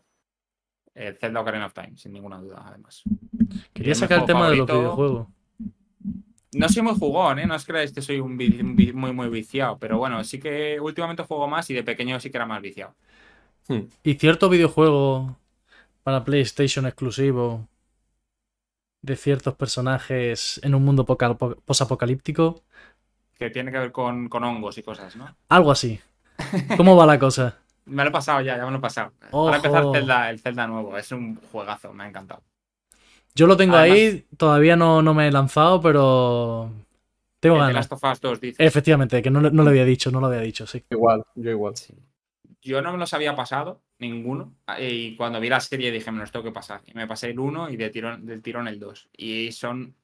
Están muy, muy guapos porque la historia mola, la jugabilidad mola un montón. eh, son. o sea, a ver, a lo mejor para gente muy viciada no son difíciles. Yo soy un manco a la Play. Y para mí, pues tenía cierta dificultad. Estaba, me ha gustado mucho en general. Todo tiene un- en el conjunto está muy bien. Yo lo que no termino de lanzarme es porque mm, me dan mucha pereza los juegos que son de sigilo. O sea, es o sea, yo soy una persona muy nerviosa, no sé si se nota en el podcast o no. Entra, entra como un elefante en una cacharrería. Yo, mira, eh, es que tengo que entrar como si fuera un hack and slash, te lo juro. No, no, no puedo, no puedo jugar de, de manera sigilosa, imposible. Me puede el ansia, el correr, venga, venga, que tengo que terminar ya esto. O sea, no se me puede el ansia. Pues es un juego complicado para eso porque, bueno, a lo mejor para gente que se le da muy bien juegos de tiros y tal, bien, pero yo, por ejemplo, soy un manco y fallo tiros por todos los lados. Y como las munici- la munición es justa, tanto Claro. en el 1 como en el 2, es un juego complicado para eso, ¿eh? O sea, a menos que seas un crack y hagas todo headshots. Tocará ahí mentalizado que no, no hay que ponerse ninguna meta de tiempo. Eh, por curiosidad, ¿los juegos rollo Dark Souls y tal te gustan? Pues mira, el primero que he jugado, que lo jugué además este año, ha sido el Bloodborne. Sí. Me está gustando, pero es que soy tan malo, es que me matan todo el rato, tío. Y es que, bueno, soy medio paciente, pero es que hay un momento que es como, uff. Mira, ¿Cómo se- justamente, No me toques ese son. justamente el Bloodborne en concreto, eh, creo yo, el más complicado. Y el más y el que más odio. O sea, También. ya no es por dificultad, no me gusta la ambientación. Eh, la jugabilidad me parece mejor la del Dark Souls 3, que encima es más o menos contemporáneo, porque se llevan un año, creo. Hmm. No lo sé, o sea, no, me- no me engancha, que me he pasado los tres Dark Souls, pero, pero gozándomelo una barbaridad, y llego al Bloodborne y digo, ¿qué es esto? O sea, no me, no me llaman nada. Sí, sí, Pues claro. yo me lo pillé porque me habían dicho que era más fácil. O sea, que imagínate. Uf, yo no Es como- es que como es como si a te- veces es el Sekiro, pero uf, Eso es lo que te iba a decir, es como si te hubieran dicho que el más fácil es el Sekiro. Mira, yo me estoy volviendo loco en el Sekiro, yo no sé qué hacer con el Sekiro, y ahí lo tengo aparcado porque, madre mía. Mira, Se- Sekiro es una barbaridad y una vez que te haces, el, mm, para mí, el juego más divertido que he jugado. Yo ya estoy hecho, si ya me he hecho la jugabilidad, pero mm, no sé, no sé, vengo acostumbrado a los Dark Souls, que los manejo como quiero, y, y no sé, o sea, soy, soy un, un señor mayor. Tú me sacas de mi rutina y me enfado. Es que lo- los Dark Souls al final son más lentos también. Sobre todo el 1, el 1 es muy... Si el 1 me lo volví a empezar después de pasármelo, y, y yo dije, si es que me lo estoy pasando súper fácil y encima eh, eh, esto es, yo qué sé, súper lento. O sea, se- es una, una jugabilidad muy lenta. Y digo, ¿para qué me lo voy a pasar otra vez? Si es que encima me está pareciendo fácil. Y lo dejé. Bueno, Jaime, yo como recomendación te digo, si te quieres pasar los Souls, para mí lo mejor es que empiece, o sea, literalmente en el orden en el que Sí, salieron, del sí, primero al último. Y saltarte el no va- 2. Eh, bueno, eso ya es cosa tuya, eso ya... ¿cuál- Mira, perdón? El de 2, David, el Dark Souls 2, sáltatelo. Mm, Es el juego que más horas le he echado y el que menos he disfrutado. Le he echado 40 horas. Y no lo he disfrutado nada. Eso o sea, ya es masoquismo, ¿eh? Literalmente estaba jugando con una cara de enfado que digo, es que, te lo juro, me lo estaba pasando porque lo estaba completando el juego. Pero mataba a un boss y estaba enfadado. Es que digo, que termine ya esta mierda. Frustran mucho, ¿eh? son frustrantes los juegos Sí. estos. Eh, yo en el- ya os digo, en el Bloodborne hay momentos que decía, "Ah, toma por culo esto, ya me estoy harto. Venga, que le den. Y Totalmente. dejarlo y ya al día siguiente, bueno, venga, vamos a intentarlo de nuevo, venga, tal. Es que O sea, va- que ¿tú vaya- le, darías, ¿tú le darías una oportunidad a algún Souls? Mira, yo no he jugado a un juego de eso en mi vida. ¿Sabes cómo son? mira, ¿qué? ¿Sabes cómo son o el gameplay cómo es? A ver, sí, lo he visto alguna vez en Twitch y tal, pero yo no soy de jugar. O sea, yo solo juego al Fornite. A mí me saca del. Fornite. Y al FIFA antes. Yo soy un jugador retirado del FIFA. Yo, yo colgué la bota hace tiempo. Y fue, lo mejor que, y fue lo, lo mejor que hice en mi vida, deja el FIFA. Eso lo ha dicho como- mucho. Como, droga, si fueran las drogas, Sí, ¿sabes? pero que lo ha dicho mucho, ¿eh? Sí, sí, no, y es que lo pienso de verdad. Lo mejor que he hecho ha sido dejar de jugar al FIFA. ¿Y Era un ¿Vosotros qué erais, de tío. pro o de FIFA? De Sí, pequeño ahora, el pro. ahora ya es el FIFA únicamente, claro, claro. De pequeño el pro, 100%. Yo igual. Bueno, sí, de pequeño pro. El PS6, Pero aparte- ¿no? Sí. Y de Con el parche, ¿no? el- Con el parche ahí, con la sí. musiquita de la Champions, tal. Y Ya yo, ves. yo me pasé a FIFA definitivamente En con el el, 12. FIFA 12 o 13. Yo en el por ahí. 12. Yo en el 14. Un par de añitos después. Pero, pero eso, que. Es una pena porque la verdad que. Que el otro estaba muy bien, ¿eh? En su día. Pero Mm, sigue existiendo. ¿no? Yo he estado con mi sobrino jugando este fin Ahora- de semana. Y, y sí fútbol. Y fútbol, sí, Exactamente, y fútbol, exactamente. Que lo habían puesto gratis o algo así, ¿no? Y... Sí. Y no lo Pero- juego. Lo tengo, lo tengo en el Steam y, y no lo juego. Pero ¿está guay de jugar o.? No, es no que no, tengo ni idea. A ver, es un es el Pro. Entonces, pues sí, es parecido. A mí es que siempre me gustó más el Pro, pero bueno, es verdad que el FIFA mejoró mucho. Es que antes el FIFA era como muy fácil, tío. Pegabas desde cualquier lado y ya está. El, Bueno, el Pro tenía como ¿Tú recuerdas. ¿Tú recuerdas en el FIFA? ¿no te- el FIFA 10 puede ser que podías meter goles desde tu propio campo? Sí, sí, sí, sí. Claro. Es que era un, era un canteo y tirabas una falta y era gol, sí, sí. Sí, sí, sí, sí. A mí siempre me gustó más el Pro por eso, pero es verdad que ahora el FIFA es, es rey de reyes, obviamente. Sí. Sí, sí. Bueno, eh, Pablo, ¿hablamos un poquito de, de NBA, que era un poco entendido? Hombre, a ver, ya que había salido el tema de FIFA y tal, podíamos hablar un poco de fútbol antes de dejarme en ridículo, pero bueno, esa es mi opinión. no sé. Pablo, ¿en qué puesto del draft ha quedado Víctor Wembanyama? El primero. Pues sí, tampoco ¿No? me lo sé. Bueno. Es que lo vi ayer. Ah, bueno, bueno. ver, es pero- que ha sido, ha sido muy viral, ¿eh? Claro. Sí, el tío que sí, de ahí, ¿no? Como que le iba a petar y tal. Hmm. Siempre Yo lo, único, mismo. lo único que he visto es que los Celtics han fichado por Zingis y estoy bastante mo- mosqueado porque no- Marcus Smart se va y Marcus Smart era el arma de equipo. Y me da mucha rabia. pero- Claro, o sea, a mí me jode que hayan, que hayan traspasado a, a Smart, pero no sé cómo ha sido la negociación, pero creo que salía ganando eh, Celtics. Porque además de Porzingis le daban como picks, creo.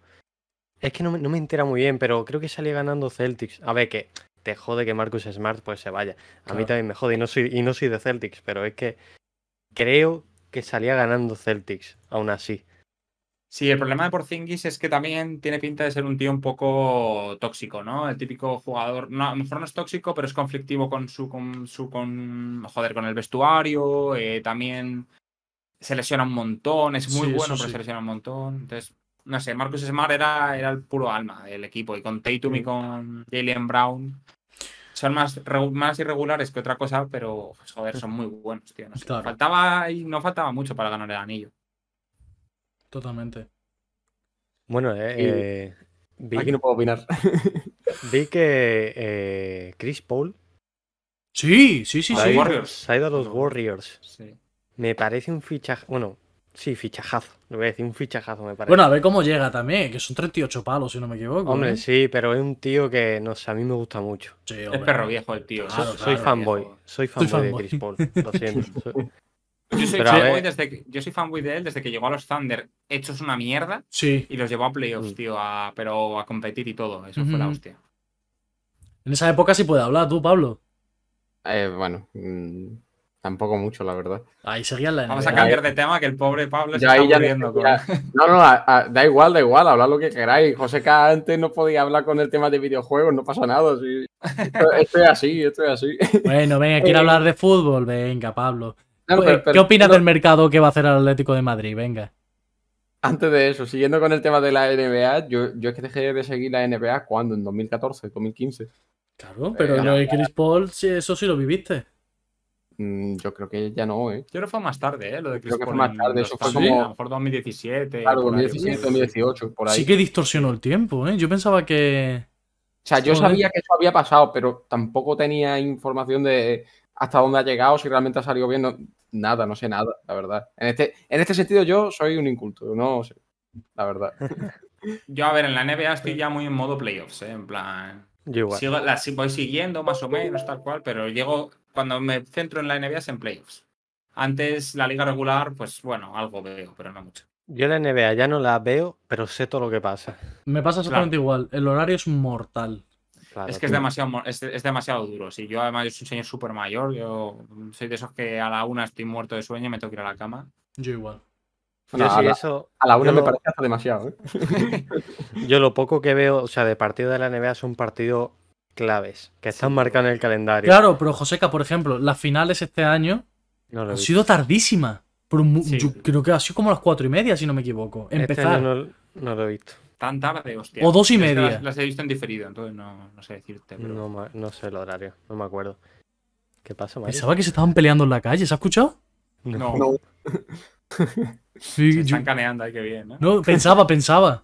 Tírenle No. la mulet. Uy, nada, nada. Seguimos. Eh,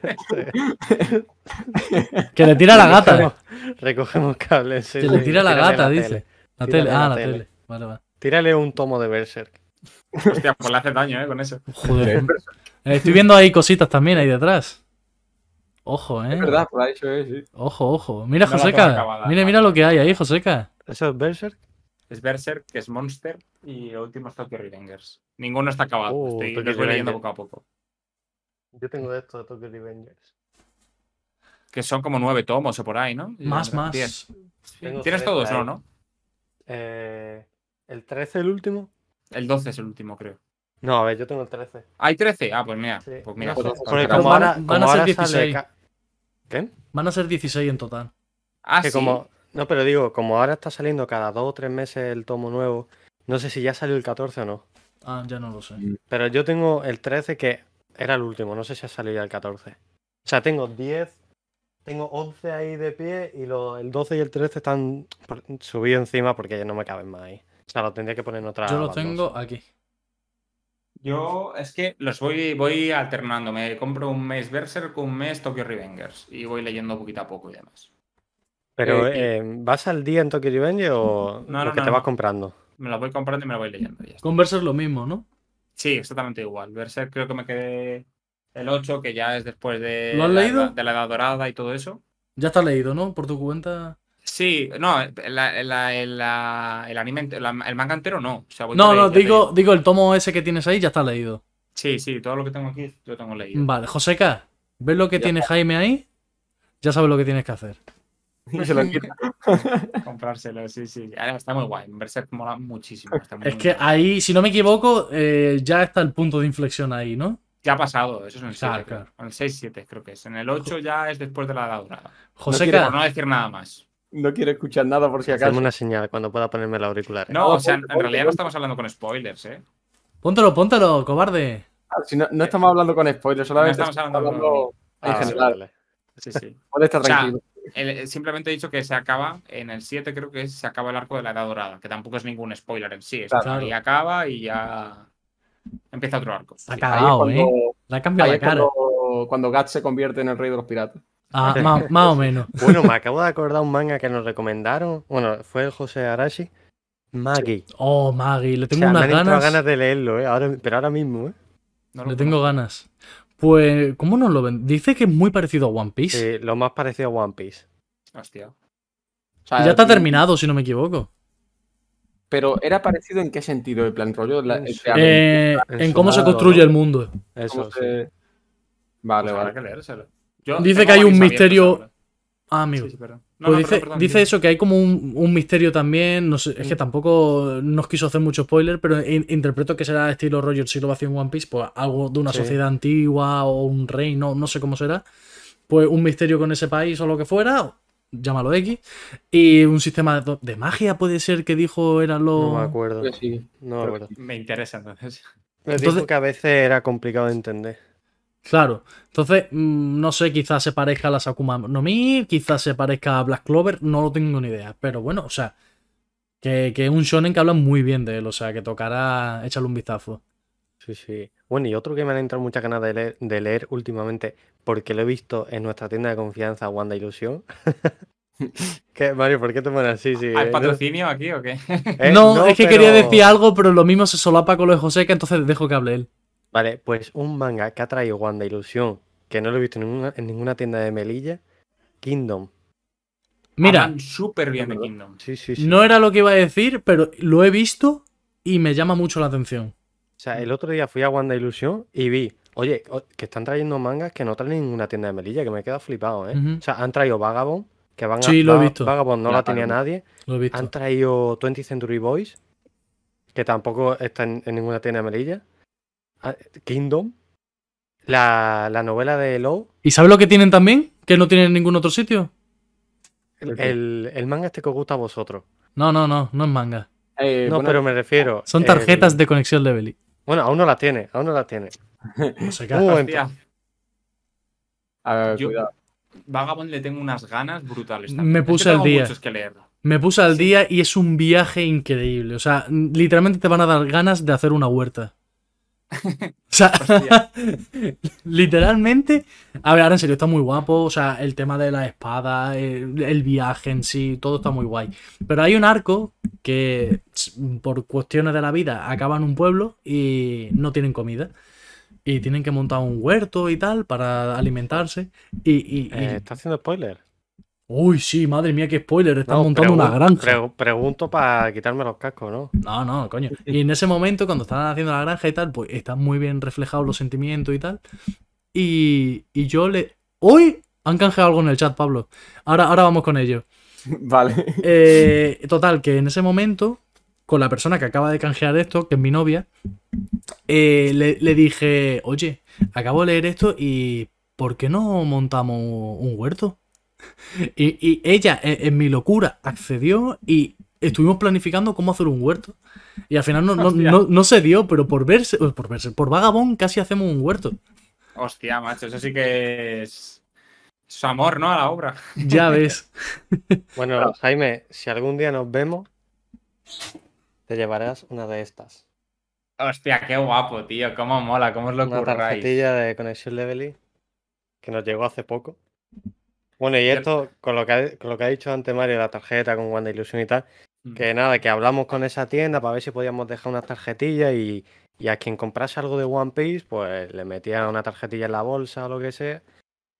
Y nada, nos dijeron que sí, que por ello encantado. Además nos conocen y tal. Ojo, uno- unos cracks. Bueno, Les tenéis que poner un banner y ya está, ¿no? Sí, Eh, eso ju- justo lo dije en el grupo de WhatsApp, que podíamos poner algo también para que se vea en el stream de Wanda Ilusión. Y mira, tío. Sí, está- claro. Está guay. El, el refrán para Alison que ha canjeado los mil puntos. Ha canjeado dos, ¿no? Sí, sí, ha canjeado dos. Algo, Vale, pues uno de ellos. Donde dije, eh, donde dije Diego. No, ¿cómo es? Donde dije, donde dije Diego, digo Diego. Eso. Ahora, Estas cosas solo le pasan a Pablo. El cabrón lo tenía preparado y le ha salido mal, tío. y el otro es. Más vale pájaro en mano que ciento volando. Ahí queda. Eso, Digo, con- consejo- consejos de vida. Mira, Oye, Pablo, de aunque verdad- no sea, aunque no sea un refrán, lo del vídeo ese lo tienes que decir algún día, ¿eh?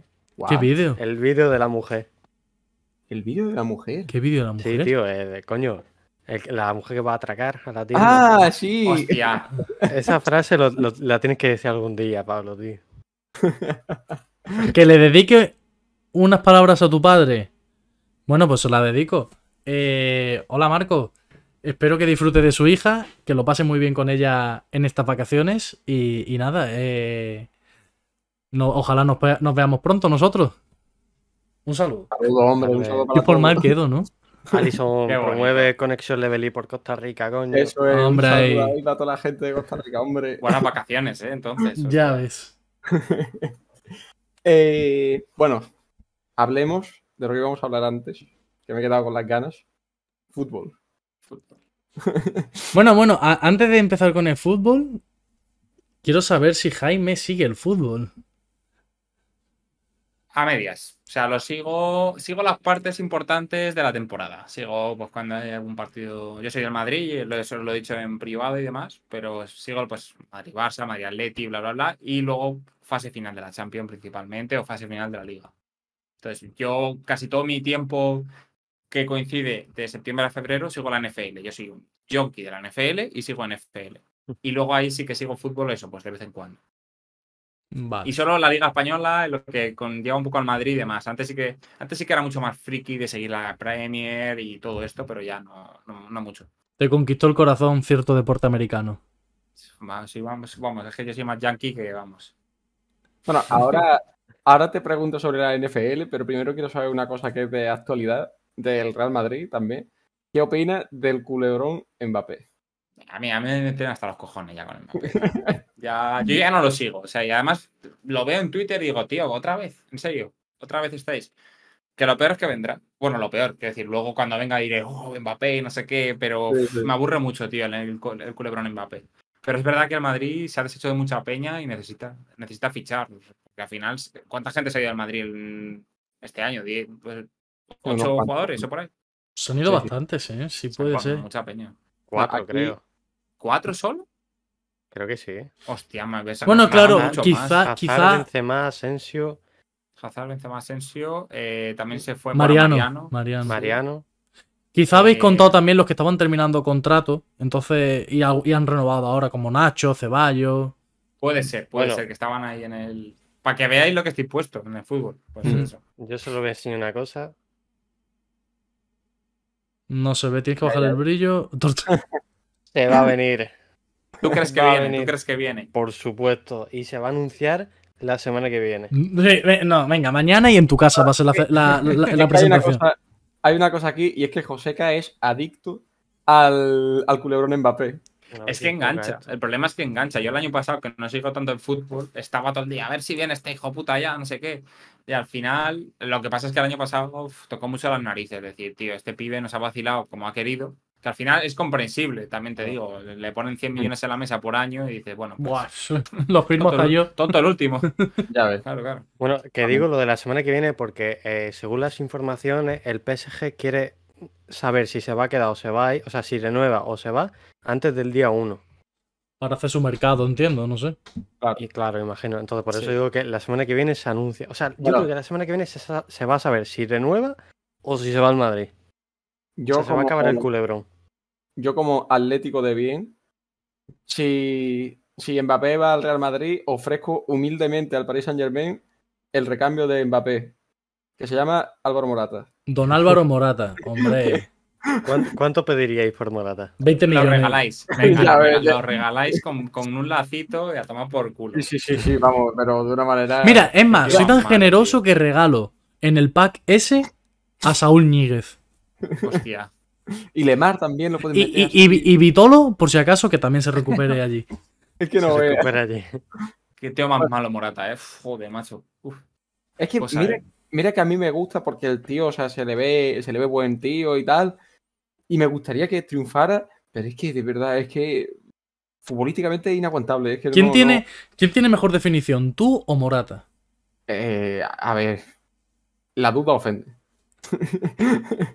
creo No, que creo que yo no es broma pero pero a ver pero es que Morata o sea siendo siendo delantero centro no puede no, no puede tener esa definición que tiene y malo, los fuera de juego constantes también que esa es otra que, que tiene muy mala que no lo entiendo Eso también le pasaba mucho a Fernando Torres. Ya, Sí, pero Fernando Torres era mucho Claro. mejor jugador. Claro, es claro. que después los números que hacía y las jugadas que te hacía y tal es que Claro, claro, yo decía el tema del fuera de juego. Yo recuerdo que Fernando Torres siempre, casi, bueno, siempre obviamente no, pues si no, no marcaría, pero que le pillaba muchas veces la situación de fuera de juego, ¿eh? Siempre iba al límite. Sí. A Benzema muchísimo, muchísimo. O sea, fuera de juego de Benzema yo recuerdo de tres temporadas de tres o cuatro por partido por ahí. Tío, sal ya, cabrón, del fuera de Mm, juego. Sí, sí, sí. Bueno, Eh, yo tengo interés porque me vendan un producto, cierto Yo deporte, cierto deporte de Norteamérica, que es la NFL, el fútbol americano. Vamos a partir de la base que creo que ninguno de los tres tenemos la más mínima idea. Nada de nada Confirmo. Cero. O Pues, sea, no sabemos ce- nada, cero. Pues la NFL, bueno, el fútbol americano, que no la NFL, que la NFL es la liga americana. Es como el ajedrez, pero sin dados, como dijo Podolski, ¿no? No, ahora, ahora en serio, es, es, el- es un juego, o sea, yo, lo, yo me parece el deporte definitivo en el sentido de que es el juego más estratégico que he visto nunca. Es una locura. Al principio te parece que es súper lento, ah, que estático es, no hacen nada, solo dan pases para adelante. No. Son tres horas de partido, que largo. No. Es la leche. Porque básicamente el fútbol americano consiste en ataque versus defensa y tienen que anotar puntos, que es llegar al final de la, del campo y puedes anotar touchdown o puedes chutar a palos. ¿Qué pasa? Que cada jugada es Claro. pura estrategia. Ahí tengo una duda yo, porque nunca lo he entendido. Tú puedes chutar eh, el- como la portería esa que tienen los palos esos, Sí. siempre que quieras. No. Bueno, a ver, relativamente sí. Pero no es lo que se suele hacer. En realidad sí. Porque, a ver, eh, en el fútbol americano es, lo que se hacen son tener downs, ¿vale? Entonces lo que tienes que hacer es que cuando el equipo empieza, que normalmente es en la yarda 20, tiene que avanzar 10 yardas hasta la 30. Y ahí reinician sus downs. Entonces tiene cuatro oportunidades, que un down es una oportunidad para avanzar esas 10 yardas. ¿Cómo Vale. puedes hacer eso? Corriendo o pasando, generalmente. Mm. ¿Qué pasa? Que hay un punto en el que a lo mejor tú ya dejas de tener oportunidades para seguir avanzando y lo que te interesa es chutar a palos. Y ahí es cuando chutas a palos. ¿Qué pasa? Que chutar a palos son tres puntos, anotar un touchdown son seis puntos con posible anotación de extra point, que sería un punto extra, o conversión, que sería como intentar otra jugada de pase que te llevarían dos puntos más. Entonces, obviamente, el chutar a palos solo se hace cuando ya eh, ves que la jugada no, no tiene mucho sentido. Pero claro, es, es tan estratégico que muchas veces que a lo mejor te cuadra más por per- hacer perder más tiempo al rival, o que a lo mejor te valen más tres puntos en ese momento, aunque pudieras seguir avanzando la jugada. Es la hostia, porque eso, ya os digo que es. Todo es estrategia, porque al final el quarterback es el tío que, bueno, que se coge el balón, tiene que leer todo el campo, saber leer la defensa rival, saber leer bien a sus receptores, que son los que reciben el balón, eh, saber cuándo tiene que jugar carrera o cuándo no. Como el base La en el defensa- baloncesto.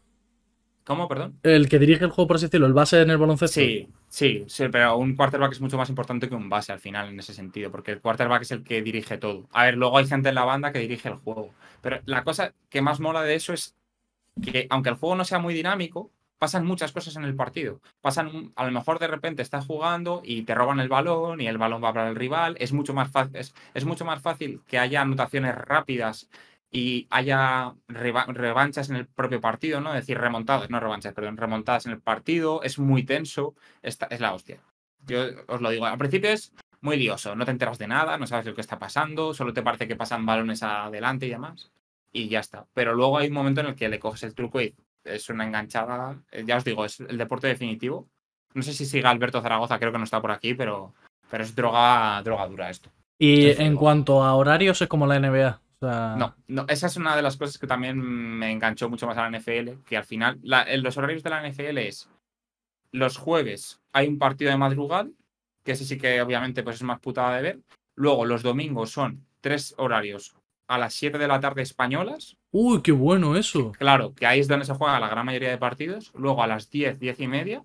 Y luego sí que hay un partido a las 2 y media de la madrugada, que son los de Prime. O sea, de Prime Time, que diga. Y luego sí. que el lunes también hay otro partido de madrugada. ¿Qué pasa? Que hay plataformas como la NBA League Pass, pues hay un NFL League Pass y luego te los puedes ver resumidos en 40 minutos. Es la cosa. ¿Y este contenido en España se puede ver por Movistar o Sí, sí, sí. todos los partidos? No, no, no. Eh, lo que hacen ellos, Movistar te ponen, creo que son uno por franja. Te ponen uno al de las siete, te ponen los del jueves y los del lunes, y luego te ponen uno a las 7, uno a las 10 y otro a las 2 y media de la mañana. Bueno, sí, eh, no te puedes ver todos varios partidos a la vez, pero puedes verte Pero uno. bueno, claro. A ver, para verte todos a la vez tienes que ser un yonki como yo. Claro, claro, Que Me claro. pongo el ordena, la tablet y la tele. Y mientras hablando con mis colegas o en un Discord, eh, nos conectamos todos a las 7 y hablamos en la, la jornada y tal. Qué Luego tienen eso, un ¿eh? producto muy guay que se llama Red Zone, que digamos que es cuando empieza a llegar el peligro. eh, llegar a la Red Zone es llegar a la yarda 20 del equipo rival en ataque, o sea, ese que estás cerca de anotar y tal. Mm. Pues hay un producto que se llama Red Zone que lo que hacen es que cuando un equipo llega a la yarda 20 o parece que hay peligro, pues te ponen ese partido. Entonces te van poniendo varios a la vez, a las 7, como un poco el típico minuto y resultado que había antes, ¿os Sí. acordáis? Pues eso, Sí, sí, eso, sí. más o menos. Es la polla, es súper divertido. ¿Y, en la NFL hay, eh, como en la NBA, equipo franquicia o es Todo. también con divisiones? No, solo equipo franquicia y ya está, ¿no? A ver, es, tanto la NFL como la NBA, como la NHL, MLB y todos estos tienen divisiones y conferencias. Sí, pero me refiero que no, no hay ascenso ni No. descenso, a eso me refería. yo son ligas no cerradas. En América no existe. Claro, es que en el fútbol tampoco. ascensos, no. No, no, en, ninga- en nada. Claro, Todos claro. son franquicias. Ah, En, en el fútbol hay una liga que no es la MLS, eh, Pero no es que- me acuerdo cómo se, Sí, cómo se es una liga aparte. Universitaria que- puede ser. No, no, no, no, no. Es una primera división también, pero. De hecho, no sé si me estoy equivocando. Sí, por ejemplo, el New York Cosmos, Claro, ese es de esa liga, Raúl- por ejemplo. Raúl no jugó ahí. En el Cosmos, jugó en el Cosmos. Claro, sí. por Claro, eso. no, no es la liga a, a la que se ha ido Messi, la MLS. Al final son ligas privadas y pueden haber varias. Lo Claro. normal es que no haya muchas diferentes, pero porque al final cada deporte tiene su liga principal. O sea, es la NFL de fútbol, la NBA de baloncesto, aunque luego tienen, a lo mejor hay, luego hay otras, y luego está la G-League, que es la de, de crecimiento y todo esto, Claro. la, la MLS de fútbol, MLB de béisbol y NHL de hockey. Y eh, Entonces, el, el fútbol americano tiene algunas liguillas secundarias, pero son como de primavera, algunos equipos, hay algo. Hay muchos proyectos que han nacido y han muerto también. Y el tema de, por si me vengo arriba, que yo creo que tiene pinta de que a lo mejor le dé una oportunidad. El tema de la temporada, ¿de qué mes a qué mes suele ser? De septiembre a febrero. Siempre Sí. empieza. Son 17 jornadas de NFL y luego playoffs. Y los playoffs son a un partido, a vida, a vida o muerte. ¿Y qué estructura tienen los playoffs? ¿Empiezan en cuartos o una cosa así? no, o- no exactamente. O sea, ahora es que ha cambiado hace un par de años o tres. Eh, ahora mismo, antes solo entraban seis equipos de cada conferencia. Y entonces los dos primeros se clasificaban, los SID 1 y 2, que son los que han quedado primeros, eh, pasaban de ronda, tenían lo que es el bye, la ronda del bye, y se, se enfrentaban entre el 6 y el 3 y el 4 y el 5. Ahora entra un séptimo equipo, entonces solo hay uno que se va al bye. Entonces son wildcards, que es la primera semana, que es cuando juegan el séptimo con el segundo, sexto con el tercero, quinto con el cuarto. Luego rondas divisionales, que serían lo que serían los cuartos de final. Luego las finales de conferencia, que son las semifinales, lo que serían las semifinales de la Champions, por ejemplo, y ya luego la, la Super Bowl, que enfrenta al mejor equipo de la conferencia nacional con el mejor equipo de la conferencia americana. Mira, yo solo me vi un partido de fútbol americano, uno de como se llame la liga, que fue el famoso, que por eso lo vi, Tom Brady contra Patrick Mahomes. Sí. Me, lo, me vi el partido, era de madrugada, Hace poco, No. ¿no? Cuando, cuando estaba en, cuando estaba en Tampa Bay. Hace, hace un par de años creo que fue Sí, eso. sí, sí, sí. Y no entendí nada. Pero es lo Yo- normal. yo- es que, mira, yo no entendía por qué cada cinco minutos se paraba el partido. Sí. Es que hay muchas reglas, tiene muchas reglas, es complicado, pero luego ya las, al principio es como abrumador todo y luego hay un momento que entiendes y ya está. Ya entiendes, te- la cabeza te hace clic y ya entiendes el, el deporte. Muchas reglas no las vas a entender porque son muy complejas, pero lo que es la base del, par- del, del deporte se entienden fácil. Y una vez te enganchas, ya te digo que te droga. Yo, todos mis colegas, no todos, pero muchos colegas míos estamos enganchados. Y hemos ido y vamos a Londres a ver los partidos, eh, porque vienen a Londres a jugar algunos partidos. Yo estaba en Estados Unidos viendo un partido. que al final esa mola experiencia, madre mía. Es la, es la leche. Y bueno, ¿qué equipos hay que seguir? A ver, eh, una, una de las cosas que también mola mucho de la NFL es que, que varía bastante. O sea, no es que siempre hay, no es como en el fútbol, eh, que está el Madrid y el Barça, o el Atleti también, eh, que está el, en la Premier siempre están los 4 o 5 mismos, o 3 o 4. Aquí van variando más. Es verdad que últimamente los que más han triunfado han sido. Bueno, ha, ha habido una temporada que han sido los Patriots, que han Sí. sido pues los mandamases, cuando estaba Brady y todo esto. Han ganado seis títulos, que es una, una absoluta barbaridad. Pero ahora mismo eh, lo que más así están triunfando son los Kansas City Chiefs, que son los de Patrick Mahomes. Están los Buffalo Bills, que también son bastante buen equipo. em, los mm, Cincinnati Bengals también están jugando bastante bien, que son el típico equipo que era una mierda y de repente son la hostia. Y los Buffalo Bills igual, llevaban 30 años siendo un chustón de equipo y de repente son la leche. Luego están los típicos, los Baltimore Ravens, que siempre compiten, los Seahawks, todos estos. Pero los que más lo están petando ahora diría eso, a lo mejor Filadelfia, que es un equipo de mierda y no lo tenéis que seguir ninguno porque dan asco. Eh, luego, pues eso, los, los Kansas City y todos estos. Os lo, os lo- os lo voy contando si queréis un día en, en privado. Sí, sí, porque, a ver, eh, claro, o sea, yo en un principio la oportunidad se la quiero dar. O sea, quiero saber meterme un poquito y, y, coño, es que ya, eh, eh, ¿cuál es el proceso a seguir? De, de- quiero ver este equipo, este no, ¿sabes? Porque lo mismo, me pongo en mi primer partido y es como si me pusiera un Getafe Elche y digo, claro, no me voy a hacer. Ta- Tampoco ocurre, es que todos los equipos son buenos. A ver, hay equipos que obviamente son más malos. Por ejemplo, mi equipo es una mierda, con perdón. Y mira que soy fan, pero son malos. No, no, no son equipos que destaquen muchísimo, pero cualquier equipo puede ganar a cualquier equipo porque hay límites salariales, hay límites, eh, o sea, al final los jugadores que firman contratos altos eh, son más limitados porque el límite salarial no te deja fichar a muchos jugadores muy buenos. Algún equipo pues sí que fichan muchos porque a lo mejor algún jugador se baja el sueldo para ir a ese equipo, Claro. pero eso va por temporadas. Y luego el draft mola mucho más que el de la NBA porque en la NBA hay una lotería. Del Sí. primero al octavo se, Mm. le- eh, se sortean. Aquí no, aquí el que quedó último es el primero en elegir. Entonces eso mola mucho porque le da mucha vida al, al deporte. Hostia, pues está. A mí, a mí me gusta más ese formato, que sea algo como has terminado la temporada, que no haya luego porcentajes raros como hacen en la NBA. A mí me gusta más que son de manera pura, por así decirlo. Si has quedado último, qué menos que tengas la oportunidad de elegir a- a- al número uno del draft. Mola mucho más. A mí me parece que es mucho más competitivo el deporte.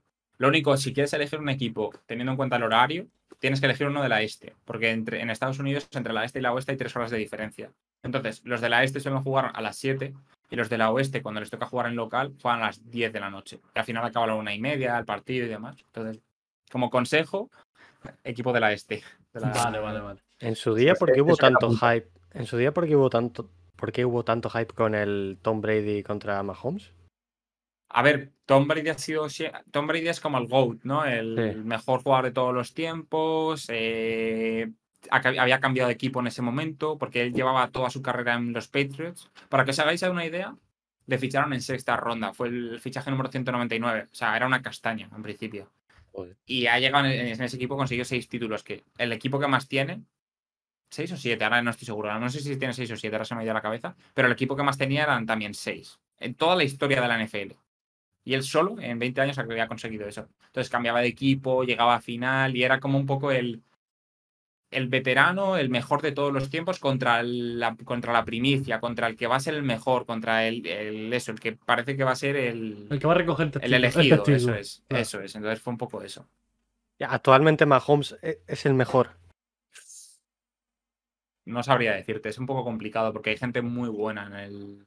O sea, generalmente siempre se suele tener en cuenta como los quarterbacks los mejores del Mm. equipo, pero en realidad por las, las posiciones varían mucho, no es tanto como en el baloncesto como en el fútbol, que sí, obviamente varía mucho ser un medio centro o un delantero, pero un medio centro puede ser muy buen atacante. Aquí, por ejemplo, las posiciones son mucho más delimitadas y el quarterback es el único que pasa, el receptor es el único que recibe el balón y el corredor es el único que corre. Y los que paran en línea son los que paran. Entonces, no puedes comparar a un tío que corre con un tío que lanza el balón. Son porque las actitudes que tienen que tener son muy diferentes. Entonces, los quarterbacks son los que siempre se tienen en cuenta como quiénes son los, los mejores jugadores del equipo, los MVPs y demás. Y entonces, a ver, Mahomes probablemente sea de los mejores. Luego hay otros muy buenos. Hay, un, por ejemplo, un tío que se llama Josh Allen, que es una máquina. Otro que se llama Justin Herbert. Ahora ha salido uno que se llama Jalen Hurts, que también pues, ha jugado muy bien. Pero vamos, Mahomes, top 3 seguro, vamos. Y Luego hay otro mítico, mítico, mítico que es un veterano y ya no es tan bueno, pero se llama Aaron Rodgers. Y es el que se competía siempre contra, contra Brady. Y ese tío es básicamente es Dios jugando. Y una pregunta ultra básica que no se me había pasado por la cabeza. ¿Cuántos contra cuántos? O sea, ¿cuántos se enfrentan en cada equipo? 11-11. 11 O sea, a ver, Ah. sí, 11, 11 de ataque contra 11 de defensa. Y cuando el equipo que estaba atacando pierde el balón eh, o ha anotado, sale la- el ataque del equipo que estaba defendiendo y al revés. O sea, sí, 11-11. Vale. Pero un equipo tiene hasta 53 jugadores. Ya. Hostias. Sí, Claro, los o sea, eh, los banquillos que... que- Eso, madre mía, cómo tiene Claro, que ser. claro. es una locura. Oye, en vez de autobús locura. tienen que coger dos o tres autobuses porque madre mía. 53 personas en un banquillo. Vaya barbaridad. Más el staff, que el staff no es un Claro, entrenador claro. y ya, ¿sabes? Son el entrenador, el head coach, el ofensivo, el coordinador defensivo, el coordinador de quarterbacks, el no sé qué, el no sé cuántos. Sí, sí. Qué Aquí hay locura. 70 personas ahí, es una party directamente. O sea, Pablo, tú imagínate nuestra liguilla de fútbol, cuando hay más de tres personas en el banquillo ya es una Ya una locura. locura. Ya es una locura, no se puede estar en el banquillo ya. Pues tú imagínate 50 personas en un banquillo. Ya ves. Nah, me vuelvo prefi- loco, me vuelvo prefiero, loco. prefiero morirme, tío. Prefiero no jugar ninguna liguilla, me quedo en mi casa y ya está. Me quedo en mi mía. casa viendo One Piece. ¿Dónde encuentra a tanta gente para jugar eso? Qué increíble, ¿eh? No, en realidad, el fútbol americano es un deporte que no se juega mucho. Y por allí es el deporte rey, sin ninguna duda, además. O sea, Mm. pero muy, muy, muy, muy por encima del resto. Claro, claro, yo decía en tema rollo, eh, vives fuera de Estados Unidos, estás en España por en nuestro contexto, Mm. juegas un partido tú contra alguien. A ver tú cómo encuentras a gente.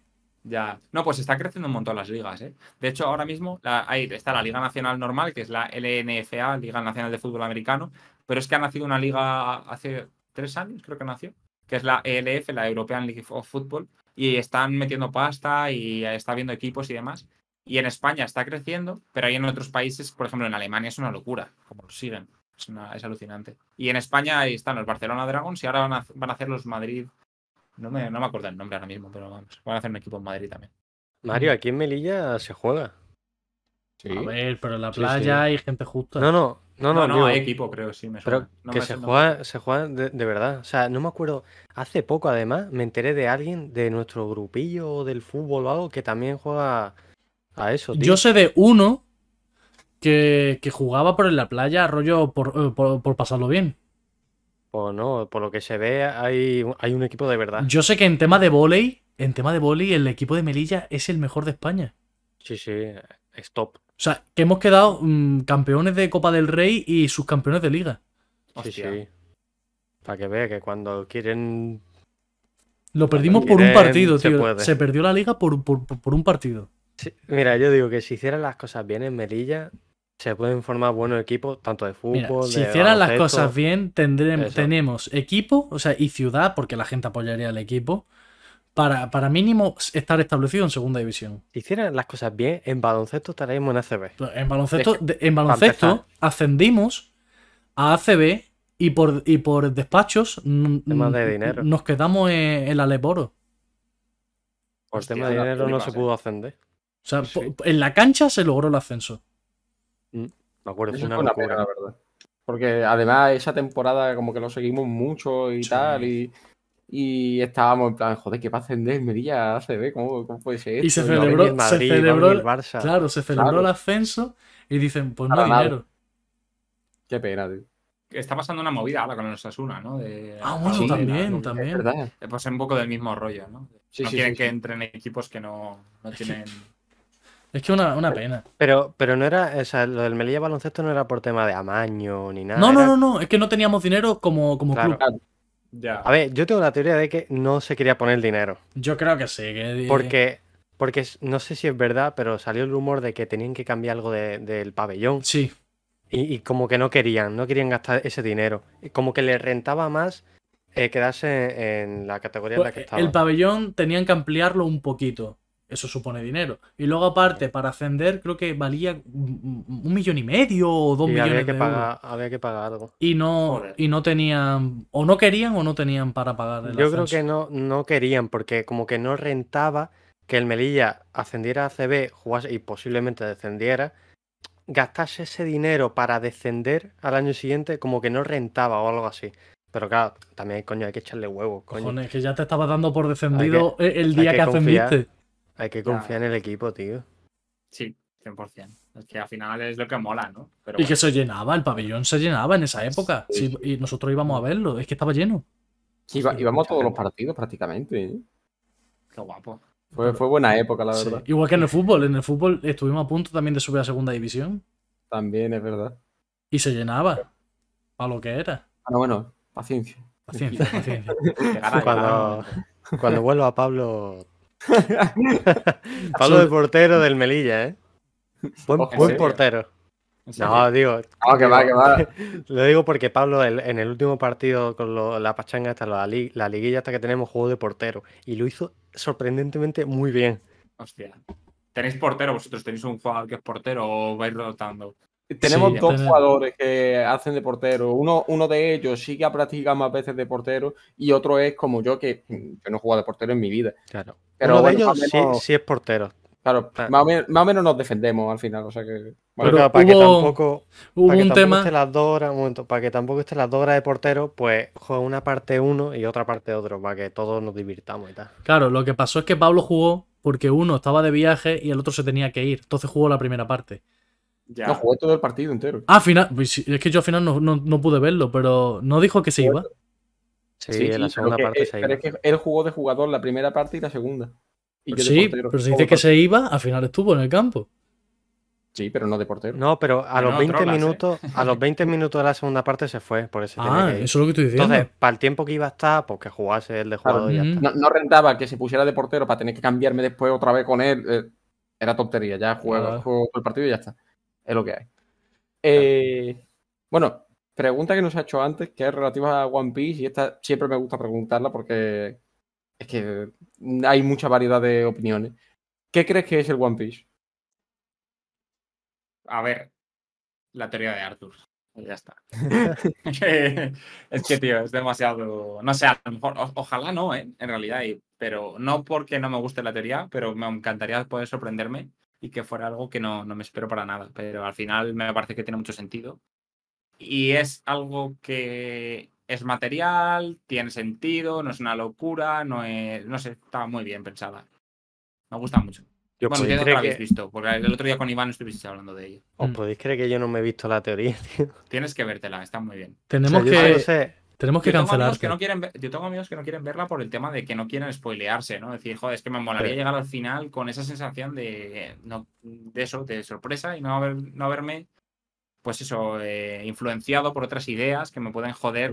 Sí. Como sor- Pero a mí, a mí me da igual, sinceramente. Puedo entenderlo, pero yo- claro, yo soy, yo soy como tú. A mí, a mí tampoco me va a afectar si es o no lo es. O sea, el- si, si es, me voy a alegrar un montón de decir, joder, si es que, que hay un chaval que ha sacado lo que es el One Piece. Pero, pero si no lo es, no me voy a decepcionar, ni mucho menos. ¿Qué opináis, sí. de una, ¿Qué opináis de una audiencia con Arturo?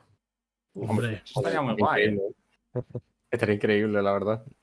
Encima, Oye, Bueno, esto lo hablamos luego de récord si queréis, pero me tengo curiosidad de cómo hacéis el tema de, de venderos como, como podcast a, pues eso, a la gente que traéis a las audiencias y eso.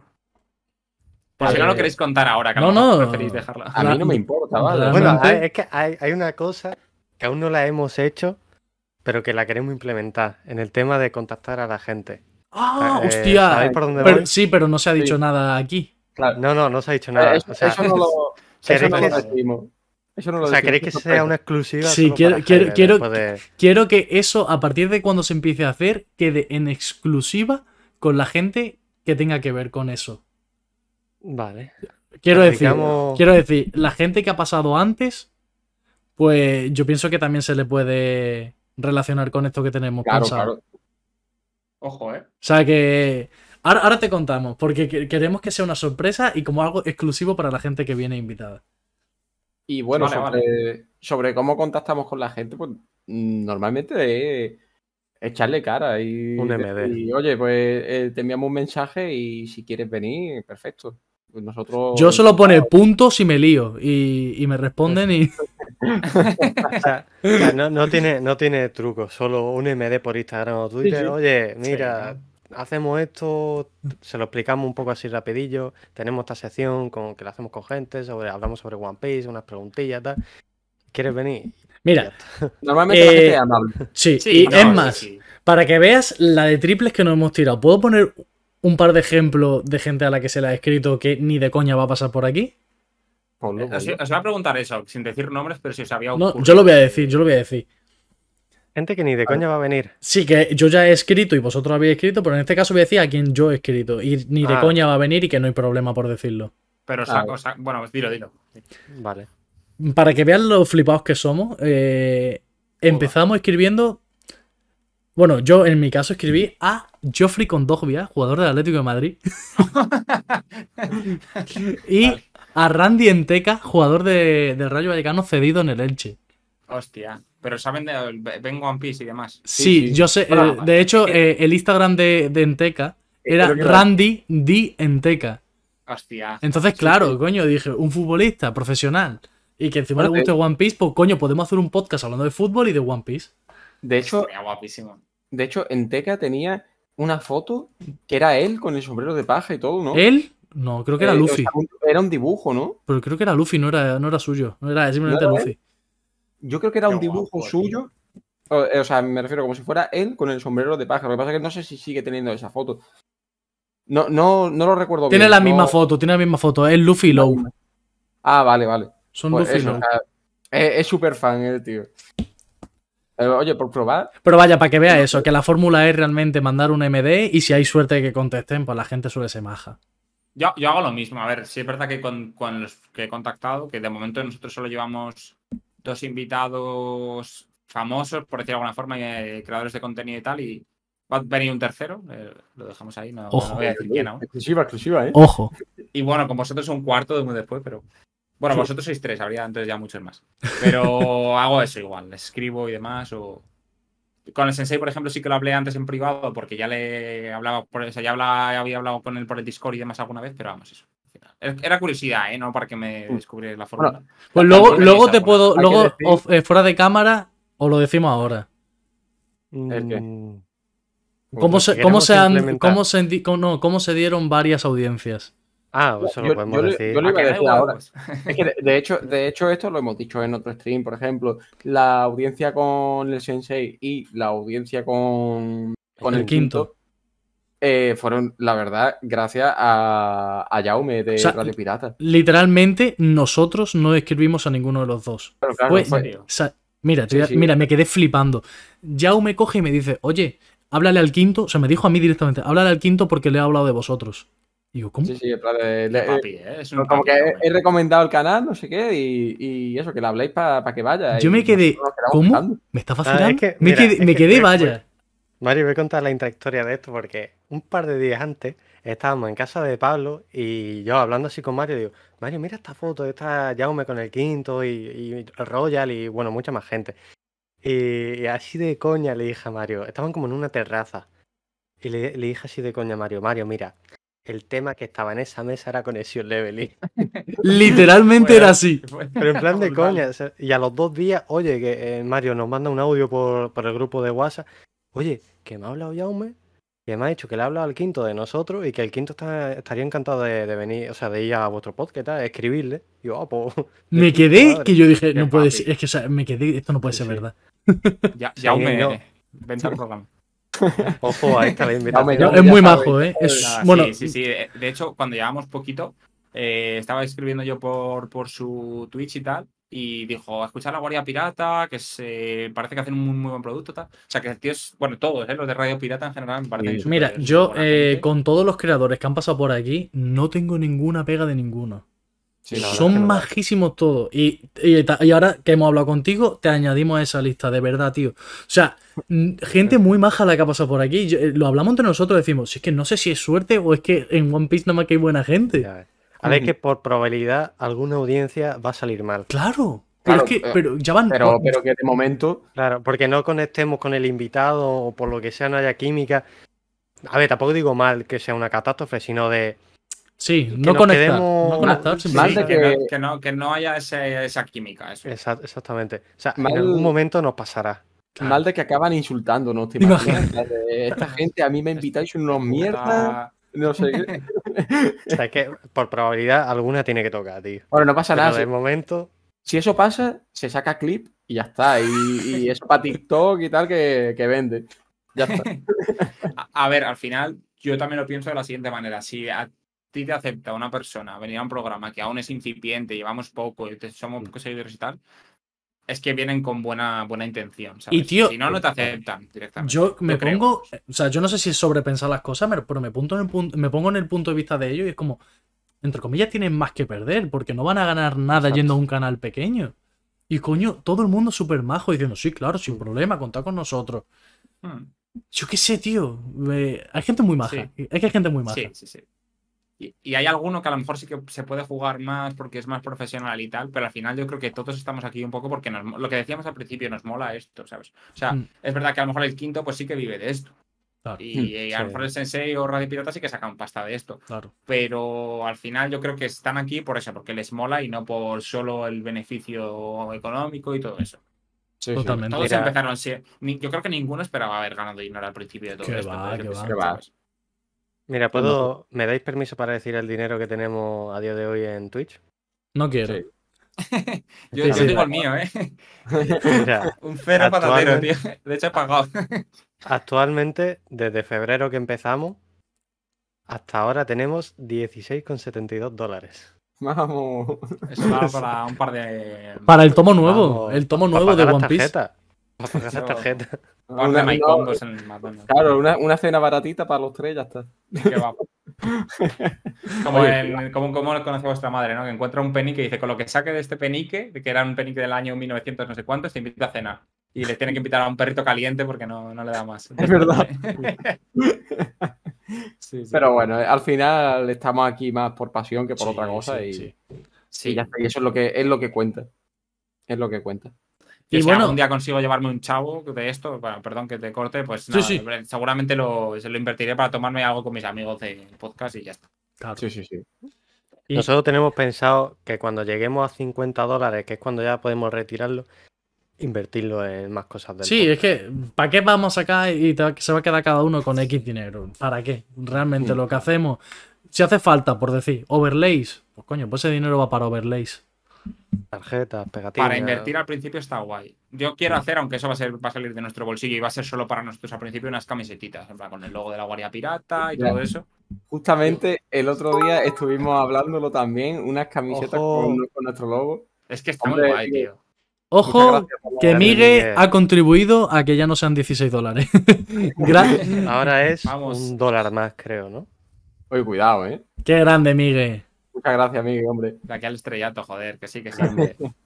Y eso, que, que justamente lo que has dicho de las camisetas, que nosotros estuvimos hablando también de hacer unas camisetas así con, con los logos y tal, que estaría, estaría muy chulo, la verdad. Solo para nosotros, obviamente, no, no, no vamos a Luego a sacar. lo mejor triunfa, quién sabe. y se Ya, ve. no, no creo, no creo, porque al final tenemos poca gente como para hacer eso de. Sí, pero el hecho De momento, haya un evento momento, y tú vayas con tu camiseta de One Piece, o sea, de One Piece, de, de Conexión Leveling. No, sí, sí, joder, tiene que estar. o de la guarida pirata, tío. O sea, es que- Bueno, hacemos, eh, hacemos una cosa, hacemos Está camisetas para nosotros de Conexión Level y hacemos para vosotros también unas cuantas. Y vosotros nos hacéis unas cuantas de la Guardia Pirata y intercambiamos ahí. Imagina, como- llegamos después del partido ese, ¿no? Y hacemos... Claro, claro, eso, eso sí Claro que sí. No, pues sí, oye, Ya te digo. Yo, yo- yo tengo que hacerlo, tengo que escalar el, logo y todo aún para poder hacerlo, porque si no se me va a quedar todo espachurrado, pero. Sí.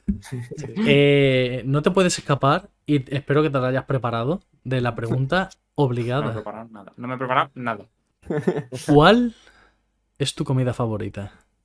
Ah, buena pregunta. A ver, me cuesta un poco, así que voy a ir a lo súper básico. Eh, tortilla de patatas, porque es que soy un enamorado de la tortilla de patatas. Justo hoy he comido tortilla de Muy patata. Eso está tremendo. Y la pregunta, porque has respondido una cosa que tiene una segunda pregunta, ¿a qué punto? Uf. ¿Cómo- Ya, la verdad ¿Cuánto, cuánto que- de hecha? Que no sea diarrea, pero que sea poco hecha. O sea, Vale. a mí me gusta poquito hecha. Igual que la carne me mola al punto poco hecha o que mucho, Jugosita. Pero sí, sí, eso es. Esa es la clave. Y luego que no sea un bloque. De Yankee, los putos nuggets, tío, me flipan una barbaridad. Soy un yonki de los nuggets. Pero obviamente me pones una tortilla de patata y le den por culo a los nuggets. pero- Eso es. Ya ves. Como tiene que ser. Bueno, y la tortilla de patata, la, la segunda pregunta relativa a la tortilla de patata, ¿con cebolla o sin cebolla? Con cebolla, pero que no se note, tío. Es que si se nota, lo- es que yo, mi- yo soy muy maniático con las comidas, soy fatal. Entonces, lo que peor llevo de, las, de cuando algo no me gusta de una comida es la textura. Y el problema de la textura de la cebolla es que no me, me chirrea mucho. Entonces, a ver, si, si lo puedo notar un poquito, pero trozos grandes y tal, no. Soy muy raro comiendo, muy, muy, muy, muy, muy raro comiendo.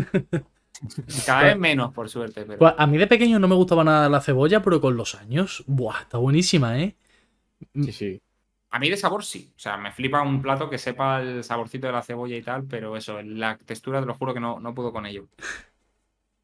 En fin, eh, a mí me pasa un poco también lo de Me la habéis hecho la, cebolla.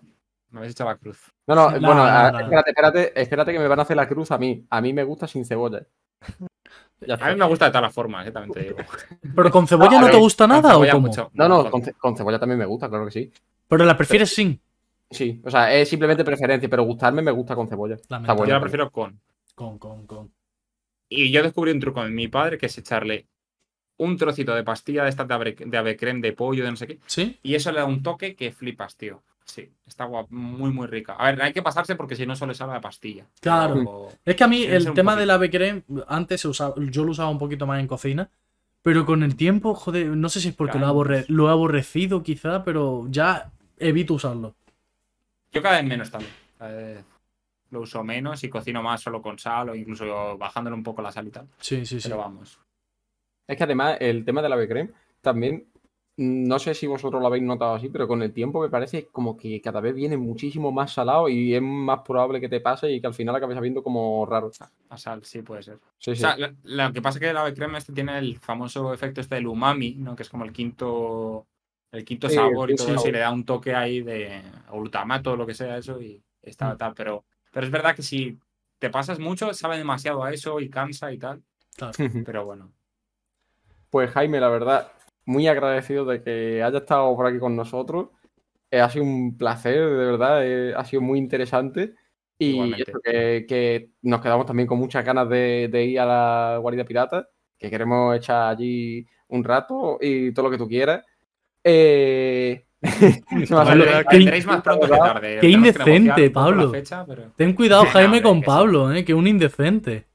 Me habéis dicho que ¿Yo hay que qué? cara a las cosas. Ya está. No, además yo os lo he dicho antes en privado. Que No, es por, también de que vengáis. es por lo Me ha hecho muchas gracias porque ha dicho, ay, ¿cómo ha sido? No sé qué ha dicho y dice, y todo lo que tú quieras. Algo así, digo, qué, Ah. qué indecente. No, no, Ah, pero no- que no, ¿no? Yo bueno. que surja. Pero madre mía, es que mal pensáis las cosas aquí. O sea, no para hablar sin, sin que le juzguen. La que- última pregunta del podcast. Jaime. ¿a quién nominas para que venga a Conexión Levely? Yo sé la respuesta ya. Sí, Cuidado, ¿eh? A lo mejor te sorprende. ¿La sabes antes que él? No, eh, ha, ha dejado algunas pistas por aquí antes. Ah, bueno, Sí. puedo nominar a mis compis, pero bueno, para, para que variéis un poco, os voy a recomendar que además yo también quiero hablar con ellos, a los chicos del podcast del Baratic, que son la leche, son súper majetes también. Así que hablar con Jesús o con Mati, porque ya, ya veis que son muy buena gente y os voy a recomendar a ellos. Ahí Pues queda mira, dicho. Queda apuntado. La gente del Balti que se vaya preparando para un Eso mensaje. es. Bueno, y a Sir Crocodile, que es un crack, tío, me lo pasé súper bien con él. Hostia, tío, a él le sigo, dispuesto. le sigo desde hace un montón de años. Vi que tuvisteis la, la charla con él. Joder, qué guay, tío, ¿eh? Es que encima se le ve súper majo, ¿eh? Es la leche, la verdad que el tío es Encima encantador. de Málaga. Sí. Ma- No, bueno, es- medio de Málaga, medio de Sevilla. Málaga, Málaga. Yo- Vale, Ma- Andalucía, Andalucía. Málaga, Málaga tira más.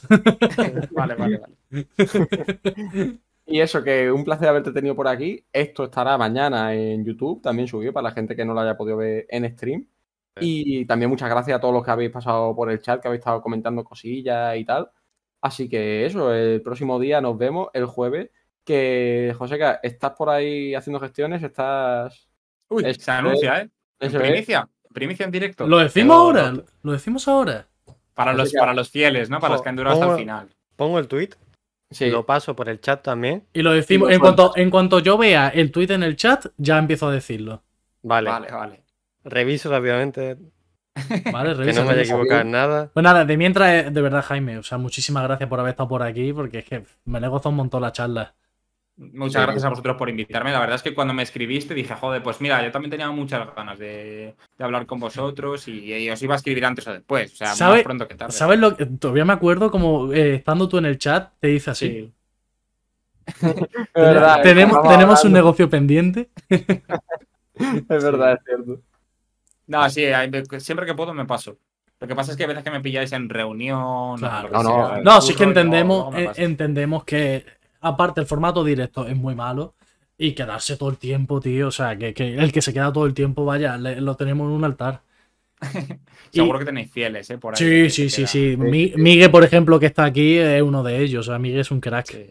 Mm. Bueno, Ahí está el, el tweet en el chat. tenemos. Hostia, Josepe, tío, qué bueno. Tenemos. Le iba a Ah, escribir yo también, tío. Digo, este tío es un crack, hay que escribirle. Sí, hombre, se le ve súper majo, tío.